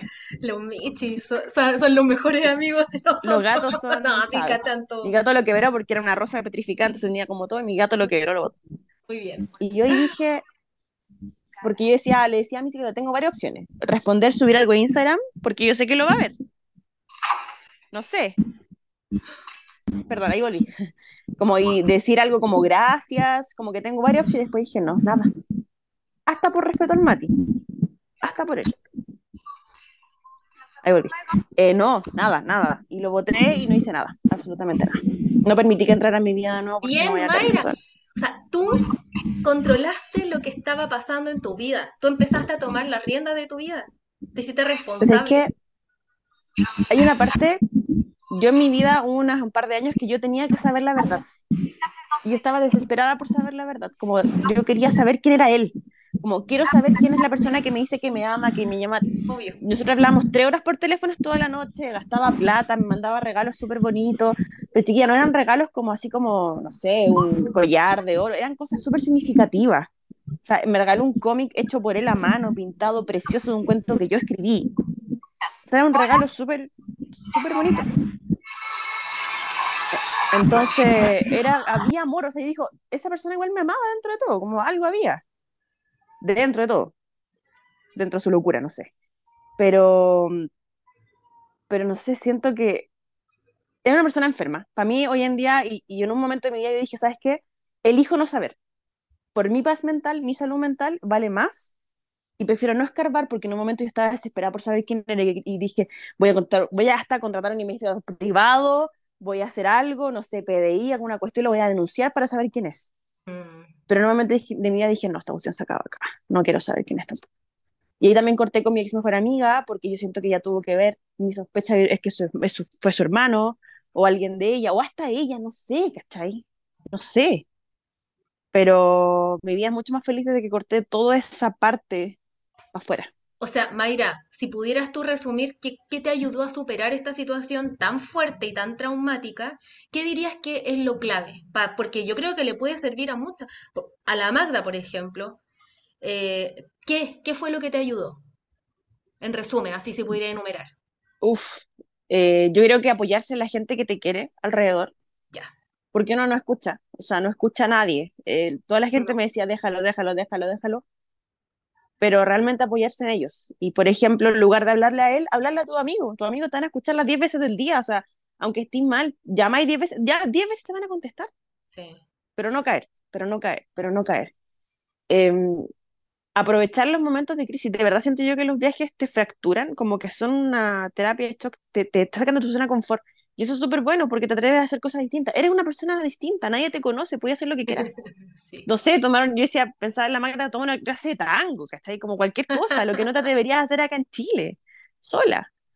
Sí. Em, ¿qué más? También a aprender a, bueno, los límites, a mí me costó muchos años, muchos, muchos años, muchas terapias, mucho de todo, mucha pena. Yo creo que él me mató mi adolescencia, yo sí lo veo hoy en día. Él me mató mi adolescencia, yo perdí años de mi vida por él. Familia, horas, tiempo con mis padres, tiempo con mis abuelos, que yo no salía de mi casa por estar en Messenger. Terrible. Em, yo creo que es súper importante también escucharse uno mismo, como estoy dispuesto a aceptar esto, como... Y chiquillas, o sea, uno dice, es que voy a estar sola. No, no, o sea, uno se tiene a uno mismo. Yo creo que lo primero es entender eso. Ahora que tengo una relación súper bonita, súper estable, de verdad, con el Mati llevamos años, una súper sana, los mejores amigos y todo lo que les puedo decir. Disfruto mucho estar sola. Hago cosas sola que antes no disfrutaba. O sea, por ejemplo, ahora estoy tomando, no sé, talleres de bordado, yendo a bailar, eh, no sé. Otra vez estoy tomando un taller de vela, ir a hacer velas de parafina, soya. Y digo, disfruto esas cosas. Y esas cosas siento yo que, que son cosas chicas que de repente uno puede o no puede hacer y que y disfrutar el tiempo solo. Como, pero eso, como es que estoy sola o me quedo con esto. No aceptar eso, No no la acepten eso. porque la única persona que la- con la que vas a tener toda tu vida es a ti misma, a nadie más, a nadie más. O Y sea, es Mayra, duro. agregaríamos también fortalecer tu autoestima, porque eso es lo que hiciste Sí. también, trabajar en tu autoestima. Y lo otro que también hiciste, el contacto cero, con él y con todas las personas que eran dañinas para ti. Sí, sí, yo ahí saqué a mi ex mejor amiga, o sea, la relación se fue decayendo aparte, se puso rara y dije, no, chao, nunca más, no quiero saber de ella. Y la bloqueé. Y uno, claro, ahí está mirando el Instagram, mirando el WhatsApp, ay, que se conectó, no se conectó.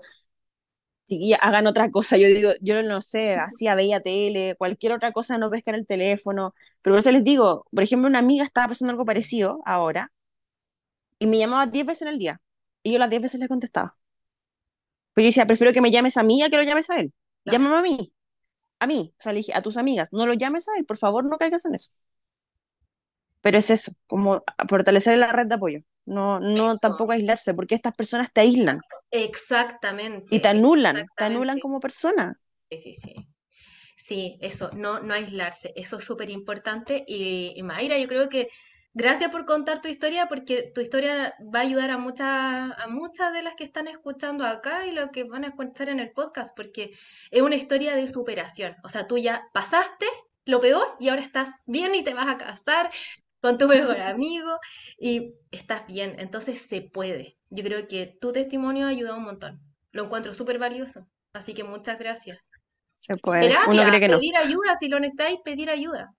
Como Tres terapias, Tres pero terapias. vale la pena. Tres terapias te costó el desgraciado. Y nunca supe quién es, pero ya no me importa. No, ya no. Si supierais quién hay que mandarle la cuenta. Y sus regalos, todo de vuelta. De Y vuelta. votar todo, chiquillas, voten todo, todo lo que recuerde, por favor. No se queden con nada, nada, nada. Yo me, no, nada, nada, nada, nada. Y tengan gatos o animales. Son súper terapéuticos. Es verdad. Ay, Mayra, muchas gracias. Qué valioso. A ver, dice la Raquel, eso no se considera ghosting, es más miguitas de amor. Sí, pues migajas de amor le daba, no le daba nada. Y ella- la Mayra se conformaba hasta que se dio cuenta. La Leslie dice, qué miedo, la sabiduría del gato, eso sí. Ya, a ver, eh, la Cari quería hablar. Cari, ¿está acá la Cari o no? ¿Se fue? Ahí está la Hola. Cari. Cari, dale. Hola. Ya, igual es un poquito así como extenso, pero lo vamos a resumir lo que más se pueda. Eso, resumamos. Ya, re- a ver, ¿cómo comienzo? Eh, yo empecé con él cuando tenía como 19, 20 años, Ya, en el año 2000, a ver, 2013, 14 por ahí. ya, Y él en un principio siempre era como lo más soñado de la vida. Atento, cariñoso, me hablaba buenos días, siempre. Después yo tuve un accidente en un trabajo que me llevó a estar hospitalizada en Santiago casi dos meses. ya, En el transcurso de esos dos meses, él no me iba a ver porque él decía que no tenía tiempo. Y eso que trabajaba de luna a viernes. Pero sí tenía tiempo para ir a jugar a la pelota. ya, Ya, la cosa es que ya a mí después me dieron el alta. En ese lapso, y igual fui, disculpe la expresión, pero fui bien hueona. Porque era en ese lapso mientras yo estaba hospitalizada, me terminó. ya, Entonces yo, fue, esto fue en el año 2015. ya, Yo llevaba casi un año con él. Y mm, la cosa es que yo rogándole todo, volvimos a estar juntos. Y pucha, después nos fuimos a vivir juntos porque la verdad es que yo quería puro salir de mi casa. Mi mamá siempre fue una persona que mm, si yo quería salir tenía que pedirle permiso a mi hermana mayor para poder salir. O sea, mi mamá nunca tuvo autoridad en la casa. ya, Y el tema de que yo me sentía así como mm, eh, oprensiva, que no, no podía tomar mis decisiones, o sea, si quería salir con amigos no podía. Siempre tenía que andar mintiendo, tengo que ir a hacer un trabajo. Ya, la cosa es que llegó él y fue como, ya es mi momento para escapar. Y me fui con él, po. Me fui a vivir a, a Machalí, yo soy de Rancagua. Y la cosa es que quedé embarazada, todo. Volvimos aquí a la casa donde vivíamos antes, que era la casa de mi mamá. Tuve a mi primera hija. Y él siempre era de estos de que él salía y no sé, pues iba el viernes y llegaba el domingo.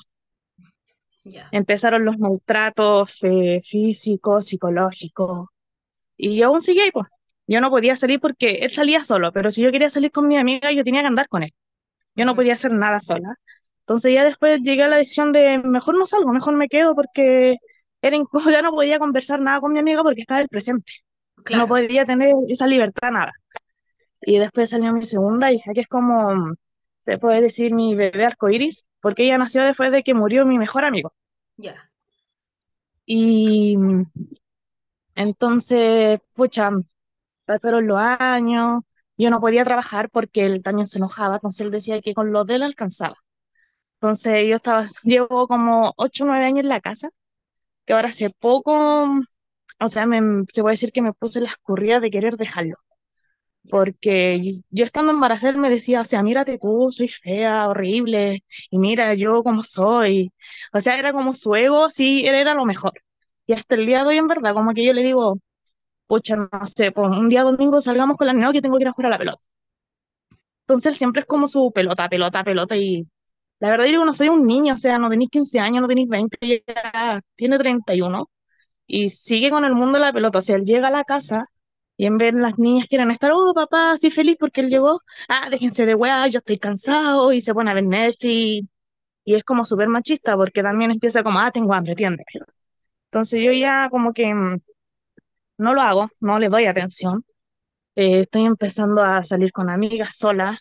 O sea, solo a trabajar y ya yo salgo durante el día porque no, eh, no sé, como que ya no aguanto el hecho de estar con él. Pero él sí le he dicho y él no se quiere ir.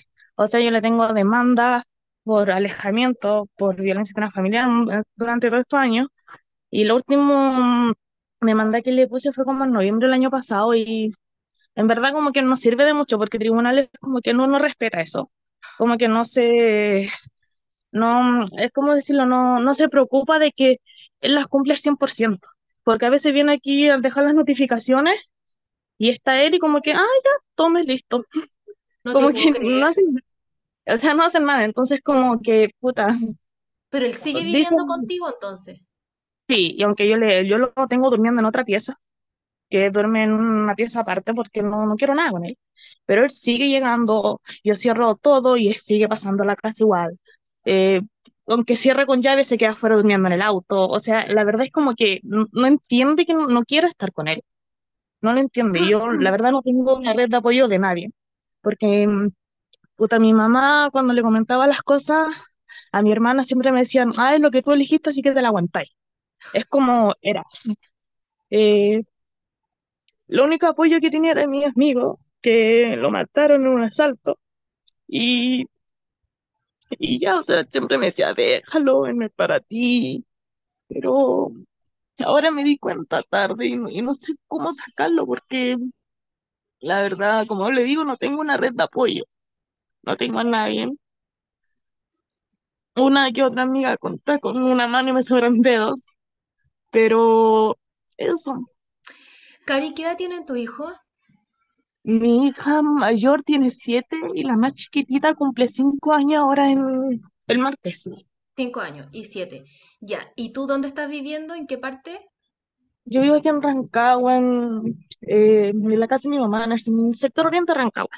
En Rancagua. Ya. ¿Y tú vives con él y él vive, duerme en otra parte, se supone que debería? Pero dentro de la, de la misma casa, ¿cierto? Ahora sí parece que se llaman justo. Ah, duerme en la pieza de mi hija. Ya. Estoy en una pieza, que tenemos, la casa tiene tres habitaciones. Entonces, hay una habitación que era como de mi hija más chica, pero a ella no le gusta dormir sola y aún duerme en la misma pieza que mi hija mayor. Duermen las dos Ya. juntitas, pero en distintas camas. Ya. Entonces, en la, está en estos momentos en la pieza chica, se puede decir. Ya. Cari, ¿ustedes se casaron? No, no, nunca, gracias a Dios. Ay, qué bueno. Ya, qué bueno. ¿Y Y tú yo pusiste soy esta... soltera, Ya. La- ¿Lo denunciaste por violencia intrafamiliar? sí, Y le llegan las notificaciones. le llega la notificación acá a la casa, le llega la notificación a la casa de la mamá y la verdad es que no hacen nada. No Como pasa digo, nada. no, Qué ridículo. O sea, nada, el papel y no, no hacen nada. nada, nada. Él, él lo consultan y supuestamente debería irse preso, pero nada, nada, absolutamente nada. Le tengo demanda por pensión de alimentos tampoco las paga, o sea, me debe alrededor de 8 millones, porque cuando nosotros nos separamos, él nada, o sea, él a mí me, me pasa plata, pero él me dice, o sea, la plata que son como mm, alrededor de 300 mil pesos que me da por las dos niñas, tengo que pagar toda la casa, o sea, y más encima darle para comer a él. Espérate, Entonces, pero, él pero te, tienen la pensión de alimentos fijada sí, es y no que, la cumple. no, él no cumple nada, sí, por eso, eh, con la nueva ley que salió eh, de la AFP estoy en ese trámite de que me puede llegar un retroactivo, pero eh, es engorroso el tema, se demora, entonces, es como, puta, súper complicado. Oye, Cari, En ¿y tú tribunal, estáis viendo esto con algún abogado o no?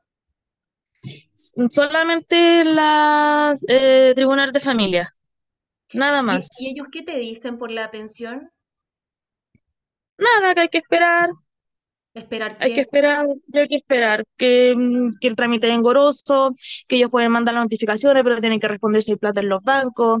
Después de los bancos tienen que responder si es que hay plata en la AFP, en qué AFP está o cuánto tienen. Y así, porque él también tiene, o sea, otro hijo aparte que tampoco le da ni uno. Y yo, por más que le digo que tiene que depositar, él no está ni ahí. Es como que, ah, la buena tiene plata, que la buena se preocupe y así la trata, porque es como, ah, si total la familia le ha dado todo. Entonces, era al principio no era así. Yo cuando él lo conocí, él daba todos los meses a su hijo responsable, todo. Siempre fue como, o sea, en el sentido de, de monetario, es como que él piensa que con la plata ya lo solucionaba todo. Porque él estaba con el hijo y él salía a jugar a la pelota y el hijo lo dejaba con la mamá. mm, Entonces, él nunca ha sido como responsable emocionalmente con los hijos. Como que no. ¿Me Bueno, entiende? Cari, Porque él, él piensa que con la plata lo soluciona todo. Bueno, Y pero no es así, no da ni plata. Ahora no da ni plata. entonces, no nada, entonces ya yo, como le digo, no sé cómo sacarlo, porque le- tengo todos los demandas en tribunal de familia, todas las estas de alejamiento, Ya. de todo, o sea, lo que, lo que sea, en verdad. Aquí hasta mis vecinos de repente cuando se pone weón le han tirado los, los carabineros y es como que no, no, les da lo mismo, o sea, o llegan, llegan como a las dos horas después y, ah, ya, listo. No están ahí, como Cari, em, esa casa tú dijiste que era de tu mamá. sí, es de mi mamá. Yo estoy postulando a la mía, pero no he tenido resultado. Yo sé que yo soy discapacitada por el accidente que tuve, que con una discapacidad en el pie. Entonces, estoy discapacitada, tengo dos niñas, tengo plata en la libreta y no me salió la- el subsidio, o sea, pues una eternidad. ¿Y tu mamá vive ahí? No, mi mamá es una persona que tiene Alzheimer el día de hoy, que está a cargo de mi hermana, y yo no tengo relación con ellos. Yo nada, o sea, mi hermana, el último contacto que yo tuve con ella fue que ella me iba a quitar la casa porque le iba a vender porque ella se iba a ir al sur. Y tenía que arreglármela yo cómo solucionar mi vida con mi hija. Mm, Sí, Carita, es difícil el tema. No sé si aquí hay alguna abogada que nos pueda ayudar, porque tú te- ya lo tenés claro. O sea, tú ya tenés claro que no puedes estar no con él. Yo no quiero nada con él y ya no sé no cómo hacérselo nada. entender a él. Es que si la porque casa no, no es de él y tú ya hiciste todo legalmente, fuiste a Carabinero, le pusiste la demanda por eh, la denuncia por O violencia sea, si pudiera mandar un pantallazo de todas las demandas que hay en tribunal de familia por violencia intrafamiliar, por, o sea, por todo lo que era hecho, o sea, es impresionante. Y no hacen nada. Y es del año 2016, 17 que Sí. estamos con demanda. Es que Él me hasta estando Cari, embarazada y la verdad que no hacen nada. O sea, nada, nada. Claro, Yo por defenderme ese día me fui hasta detenida yo, porque le dejé la cara a Naña, siendo que yo estaba embarazada, imagínate. Y es como, ah, es que tú también le respondiste. ay no, qué, qué terrible. Mira, yo, eh, Cari, yo creo que lo tenéis claro. Acá el tema es más que nada legal, porque ¿qué hacer para sacarlo de la casa? Ahora, yo lo que te diría es, ándate tú, ándate ¿pero tú, pero, pero ¿a dónde? Ahora, Cari, tú no estás trabajando, ¿cierto? ¿Ahora? No, Ya, no, mira, estoy Cari, que, trabajando. Lo que yo te diría es que te empecé a buscar un trabajo. Sí, sí estoy postulando. Es- Yo trabajé ahora la temporada que aquí es los packing, trabajé toda la temporada de fruta ya. y bien, súper bien. Y ahora estoy postulando a unas empresas, pero de momento no han llamado nada porque lamentablemente los extranjeros tienen colapsado, si esa es la verdad. O sea, uno va y es como, no, solamente extranjero. mm. Uno va a un packing hoy en día y es como, ah, no, solamente extranjero. Entonces, como, puta, no hay mucho donde meterse. Cari, búscate donde sea. Si no es en un packing, en otro lado. No, sé, estoy en restaurante, estoy en, en viendo para casino, o sea, Incluso, lo ¿sabes que qué, sea, Cari? consideración. Avisan el grupo que estáis buscando pega ya porque de repente puede haber alguien en el mismo grupo del chat en la comunidad que te puede ayudar, ¿ya? Entonces pasa el dato de que estás buscando pega ya en, no sé, trabajo administrativo, en packing, en lo que sea. Pero Sí, es súper importante, Cari, que tú tengas tu ingreso, que tú tengas tu fuente eso es lo que más de quiero. ingresos propia, independiente que él te tenga que pagar la pensión, pero ya ves que no lo hace. que no lo va a hacer porque las veces que él se ha ido, o sea, se ha ido dos meses y ni nada, ni siquiera llama para saber de las niñas, nada. El único que dice, ah, pero es que las chicas también me pueden ir a ver, o sea, weón, son menores de edad, tú tienes que estar preocupado de ellas. Ahora, Cari, yo no sé con el tema legal eh, y quizás podríamos preguntar en el, en el chat si hay alguna, porque yo sé que hay una abogada de familia que nos puede apoyar ahí en el chat, eh, pero no, no, no creo que está acá. eh, cómo poder echarlo, porque incluso si la casa es de tu mamá, no tiene nada que hacer él ahí si tú no quieres que esté y además con todas las denuncias que le has puesto. Em, no sé si se podrá hacer algo legal, como con carabineros, ir a buscarlo y echarlo, y tirarle todas sus cosas para afuera en bolsas de basura. Pero para que No se te vaya a meter ahí de nuevo, cambiar la chapa. O sea, yo creo que ahí ya el tema es más legal que... Porque él, yo aquí, pucha, me, me rompió incluso la, la chapa de la puerta eh, de la entrada de la casa en sí, no del patio, de la entrada. Y, o sea, ahora, ahora solamente la puedo abrir con llave. Pero una patada y esto usted sabe, pues se, se derrumba, salta la reja y ya, listo. Sí, sí. ¿Sabes Esa es qué, la. Eh, yo, yo, yo lo que te sugiero es buscar un apoyo con algún abogado. Habla en el grupo. Habla en el grupo porque yo sé que hay... mm, eh, la, la Mayra dice casas de acogida. Puede ser, pero ¿sabes qué, Cari? En el grupo escribe. Yo sé que hay una abogada de familia, no sé si hay más, pero que te puedan orientar porque este tema ya es más legal porque en tema psicológico, como ya yo, tú lo tenés clarísimo. No sé cómo más yo puedo ayudarte porque tú sabes que tienes que salir de ahí. Lo que yo te diría es, ojalá en el escenario ideal, poder irte tú de la casa y ojalá cambiarte hasta de región, irte de ahí. O sea, no tener contacto con él. Pero por otro lado va a ser todo legal para que él te pague la pensión y no te vuelva a contactar, porque ya tienes las denuncias de violencia intrafamiliar. Yo no puedo entender cómo no hacen nada. O sea, los carabineros le- que con una burla le dejan la constancia a él en tu casa. Sí, sí, eso hacen. O sea, vienen aquí como que viene hasta la PDI a dejar constancia acá, acá, a la casa, PDI, siendo que ellos deberían estar viendo donde la mamá, a las otras direcciones que han dado, no llegan aquí, ah, es que la dirección aquí también está registrada. Entonces, como, Sí, Cari, yo creo que a- acá tienes que pedir una ayuda legal. Habla en el chat. Habla en el chat y quién te puede orientar. ya, Para que te oriente. Lo sí, que sí yo te podría sugerir, Cari, en el escenario ideal, yo sé que es difícil y todo, pero buscarte una pega y ojalá alejarte de ahí, irte de ahí, a- a- planifícalo. Lo puedes planificar de aquí a un año. Mira, de aquí a un año yo me voy a ir a Viña, a Quilpué, a Santiago, a, otro lado, me cambio de acá, que este tipo no tenga contacto conmigo, em, ni con mis hijos, porque eso también está haciéndole un daño a tus hijos. Aunque sean chiquititos, uno cree que no se dan cuenta, los niños se dan cuenta. Y son ahí, esponjas. exactamente, y la autoestima se va desarrollando desde que tenemos dos meses. Sí, pues y además ellos ven todo esto y piensan que es normal, pues es normal que las parejas se lleven así, que se traten así, entonces pues van a, van a tener una pareja que las va a tratar igual y va a decir, ah, no importa, es normal. Y yo no quiero exacto, eso, porque es exactamente, con una persona así, o sea, que te quite tu libertad, tu autoestima, que te llegue a sentir fea, o sea, es horrible. exacto. Pero por eso, Cari, acá lo que tienes que hacer es tú independizarte. Y de todo, y te lo digo en todo sentido, Sí, psicológicamente, emocionalmente, financieramente. Por eso es importante que tengas un trabajo, que sí, sí, tengas yo creo que más trabajo. que nada aguanté por el tema financiero, o sea, como que con él, claro, él estando aquí aporta, pero si él no está, no tengo cómo, o sea, era como eso, Claro, pero me tardé en darme cuenta, pero puta, por lo menos me di cuenta. claro, es que tú ya no quieres estar con él. No, es que no quiero, o sea, hace mucho No, tiempo que no quiero, pero no, no sabía cómo salirme, o sea, es- era sí, claro, complicado. totalmente. porque como me alejé de todo, mi familia en sí, vale, callampa, disculpando la expresión, pero no me sirve de nada porque cada vez que les contaba algo es como, ah, pero si tú quisiste estar con él, o sea, tú te lo buscaste, tenés que aguantar, tenés tu familia, y es que era como, puta, ¿será tan así? Y uno tonto hacía caso. po. Claro. Oye, mira, Cari, la, la Mayra, gracias Mayra, mandó un documento de casas de acogida. ¿Lo El viste? único tema es que el tribunal de familia tiene que dar la orden, ojalá verlo con un abogado, pero ¿Viste mi si prima se trabaja en una necesita un casa y es abogado? súper buena.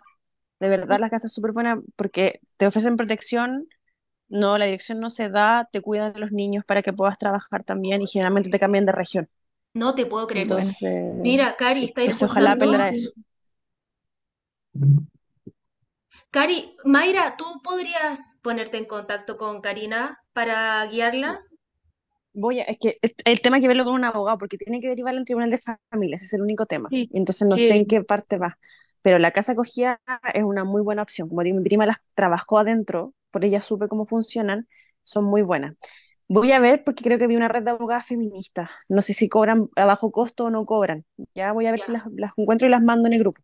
Bacán, bacán, súper. Mayra, ¿puedes mandar esto mismo que pusiste acá en el chat al grupo, al chat eh, Ya. grande, por fin?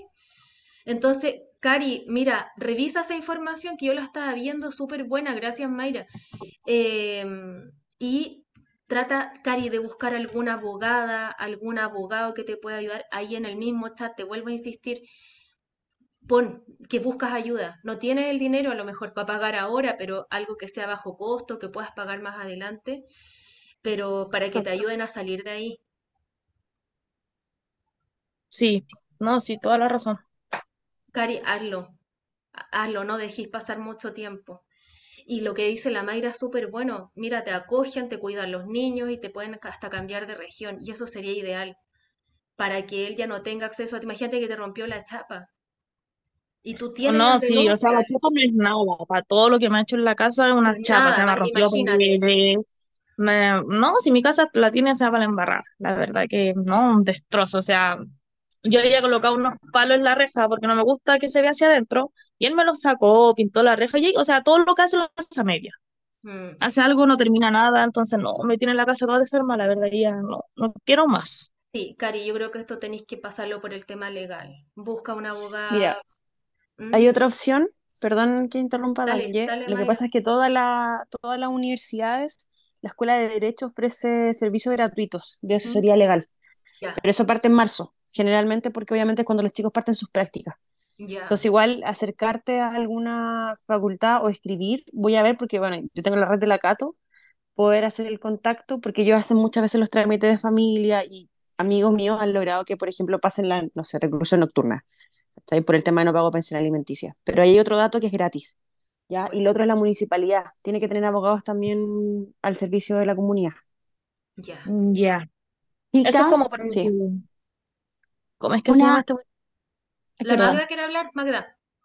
una consulta. En este caso, por ejemplo, Cari, ¿tú has informado o en algún minuto a nivel como del colegio donde están tus hijas para que a lo mejor pudieran solicitar alguna medida de protección a tribunal de familia y desde ahí quizás movilizar la red desde lo proteccional con tus hijas? Eh, no, no hemos informado nada porque la verdad que por vergüenza más que nada. Como que hemos dejado la red de apoyo del colegio bien así distante. Ha venido el asistente social y todo, yo digo que no está, que somos nosotras tres, ajá, pero así como contar el problema a fondo, no. ya. Y, y en este caso, a lo mejor acercarse quizás a una, no sé si en este en Rancagua hay OPD o están las oficinas mm, Sí, locales de que la cambiaron los nombres ahora, pero sí, alguna de estas oficinas para que pudi- para que pudiesen solicitar una medida cautelar a favor de tus niñas y así a lo mejor tú tener o, o pedir alguna entrevista con la curadora ad litem, que es como el abogado que se le asigna a los niños, para que pueda ¿Ya? tener una entrevista con tus hijas y desde ahí tomar medidas un poquitito más rápidas. No, no, no sabía eso como que no.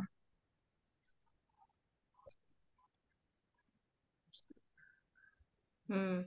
Cari, mm, pero ¿sabes lo que dice la Magda? Eh, es súper importante porque yo acá, Cari, creo que tenéis que echar mano a todas lo- las redes de apoyo que puedas Sí, construir, porque la única institución las denuncia en tribunal de familia, pero no, no hemos hecho nada más allá de pero por ejemplo lo del colegio, que si te da vergüenza, No, pero, lo del colegio, como dije, por vergüenza más que nada no lo hemos comentado, no lo he comentado, pero pero Cari, eso. tienes que empezar a echar mano a todas tus redes posibles de apoyo. Creo que el colegio también Es que podría hacer. voy a interrumpir, lo que pasa es que con los niños se mueven mucho más rápido, porque obviamente, por ejemplo, el colegio, un garante de la, es garante, tiene que hacerse cargo, el OPD, por ejemplo, que cambió de nombre, como decía la, la colega, pero sí, es más rápido con el tribunal, como con, cuando la medida cautelar llega a los niños, el tribunal se mueve mucho más rápido. Entonces, Ah, ya, perfecto. hablarlo, además tienen que tener protección contigo, no es que lo publiquen y lo pueden divulgar ni nada, es un problema personal, pero el colegio tiene que hacerse cargo o tiene el deber al menos de denunciar y al ver obviamente la cantidad de denuncias que van a venir en el tribunal pueden moverse un poquito más rápido con el tema, pero sería importante, como dice Magda, creo, eh, denunciarlo al colegio. Puedes por ahí a, a operar en el tema para pedir la protección de tu hija, sí. Sí, yo trabajo en, el- en un colegio en el área de un equipo de convivencia escolar, por eso te lo comento. Y en este caso, cuando nosotros como equipo detectamos situaciones en que los chicos están en riesgo, informamos a Tribunal de Familia. Esto es súper rápido porque es por plataforma, uno ingresa a un oficio, el tribunal tiende a responder inclusive en la misma noche, ya decreta algunas a veces medidas. Y en este sentido también es importante porque el colegio finalmente va a ser un factor protector para tus niños y también vamos a ser quienes vamos a informar sobre cambios que hemos visto en los chicos, como la adherencia del apoderado al proceso educativo, si este papá, por ejemplo, es presente o no en el proceso educativo, si se avisora como factor protector o no, porque el tribunal también solicita vía oficio a los colegios esta información, entonces también es un respaldo para ti.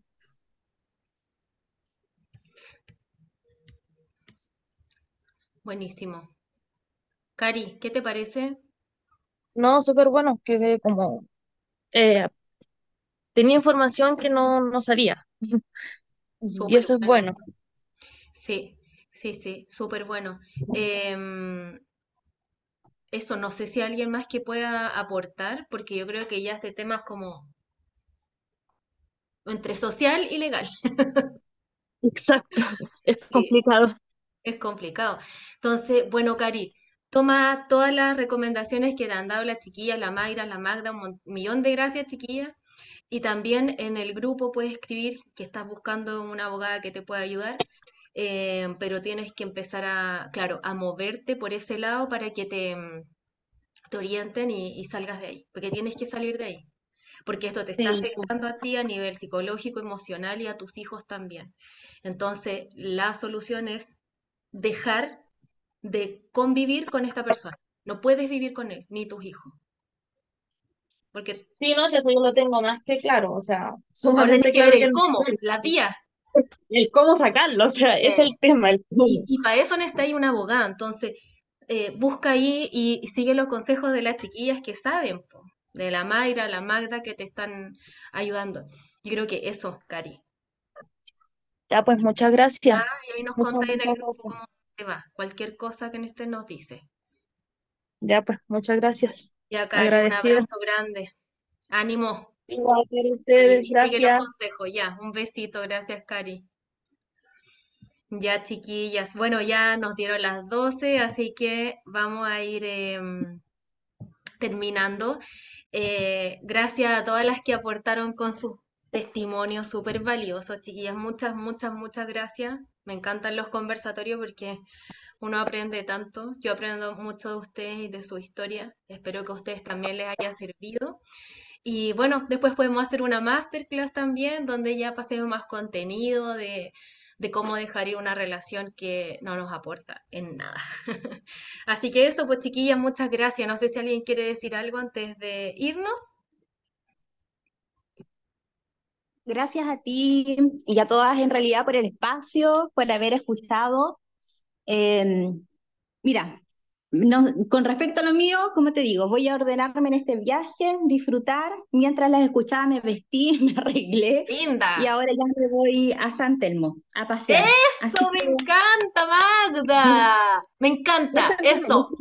el, el barrio, por donde estoy. Espérate, dame un minuto. A ver, a Ay, no sé cómo colocar. Que encuentro tan lindo el, a todos estos los departamentos, chiquillas, si alguien quiere venir a, a turistear acá. Ay, no sé cómo colocar. A ver. Ahí te, te Se me- puse para el video. Ahí Ahí, ahí, ahí sí. Pucha, ahí. lo- Ya. ¿Dónde está? Ah, ya. Estoy ¡Qué lindo! este y este es mi Airbnb que tengo acá. Voy a hacer ahí regio con Magda y tú llorando por el, Ay, por el peor en nada. Y bueno, te cuento, eh, los pasajes me salieron súper baratos, el alojamiento también, botado, de hecho me costó 20 lucas, el alojamiento donde estoy. Estoy en. Palermo, Hollywood, así que si alguien después quiere un dato de un lugar de Buenos Aires probado por mí, de- de- totalmente recomendado este. Maravilloso, ya, buenísimo, me encantó. Listo, me despido, chao, chao, Gracias, estén Magda, anda a disfrutar. Ya, chiquilla, no sé si alguien más quiere despedirse, decir algo. Solamente decir que en la vida, la única persona que siempre va a estar contigo toda, toda tu vida, y una frase que a mí me llega mucho, eres tú misma. Nadie más. Nadie más, ni siquiera familia tóxica, nadie, enemigos, nadie. Solo tú, Tú. ni siquiera pareja, Es chiquillas. verdad. Tú. Primero tú amarse a uno mismo, cuidarse, porque la única persona que te va a acompañar toda tu vida eres tú mismo. Nada más. Cierto. Gracias, Mayra, es cierto, es cierto. Quiéranse, ámense, fomenten su autoestima, su independencia emocional, chiquillas. Y bueno, siempre en el grupo vamos a estar ahí escuchándolas para, para lo que necesiten y apoyándolas y dándoles contención. Así que confíen en el grupo nomás, chiquillas. Y espero que este conversatorio les haya servido, les haya aportado algo. Así que gracias a todas. Nos vemos en una próxima oportunidad, chiquillas. Quizá ya va a ser masterclass, como para ir variando el formato. Y, eso, gracias por contar sus historias y por estar acá, acá presente un día domingo tan temprano.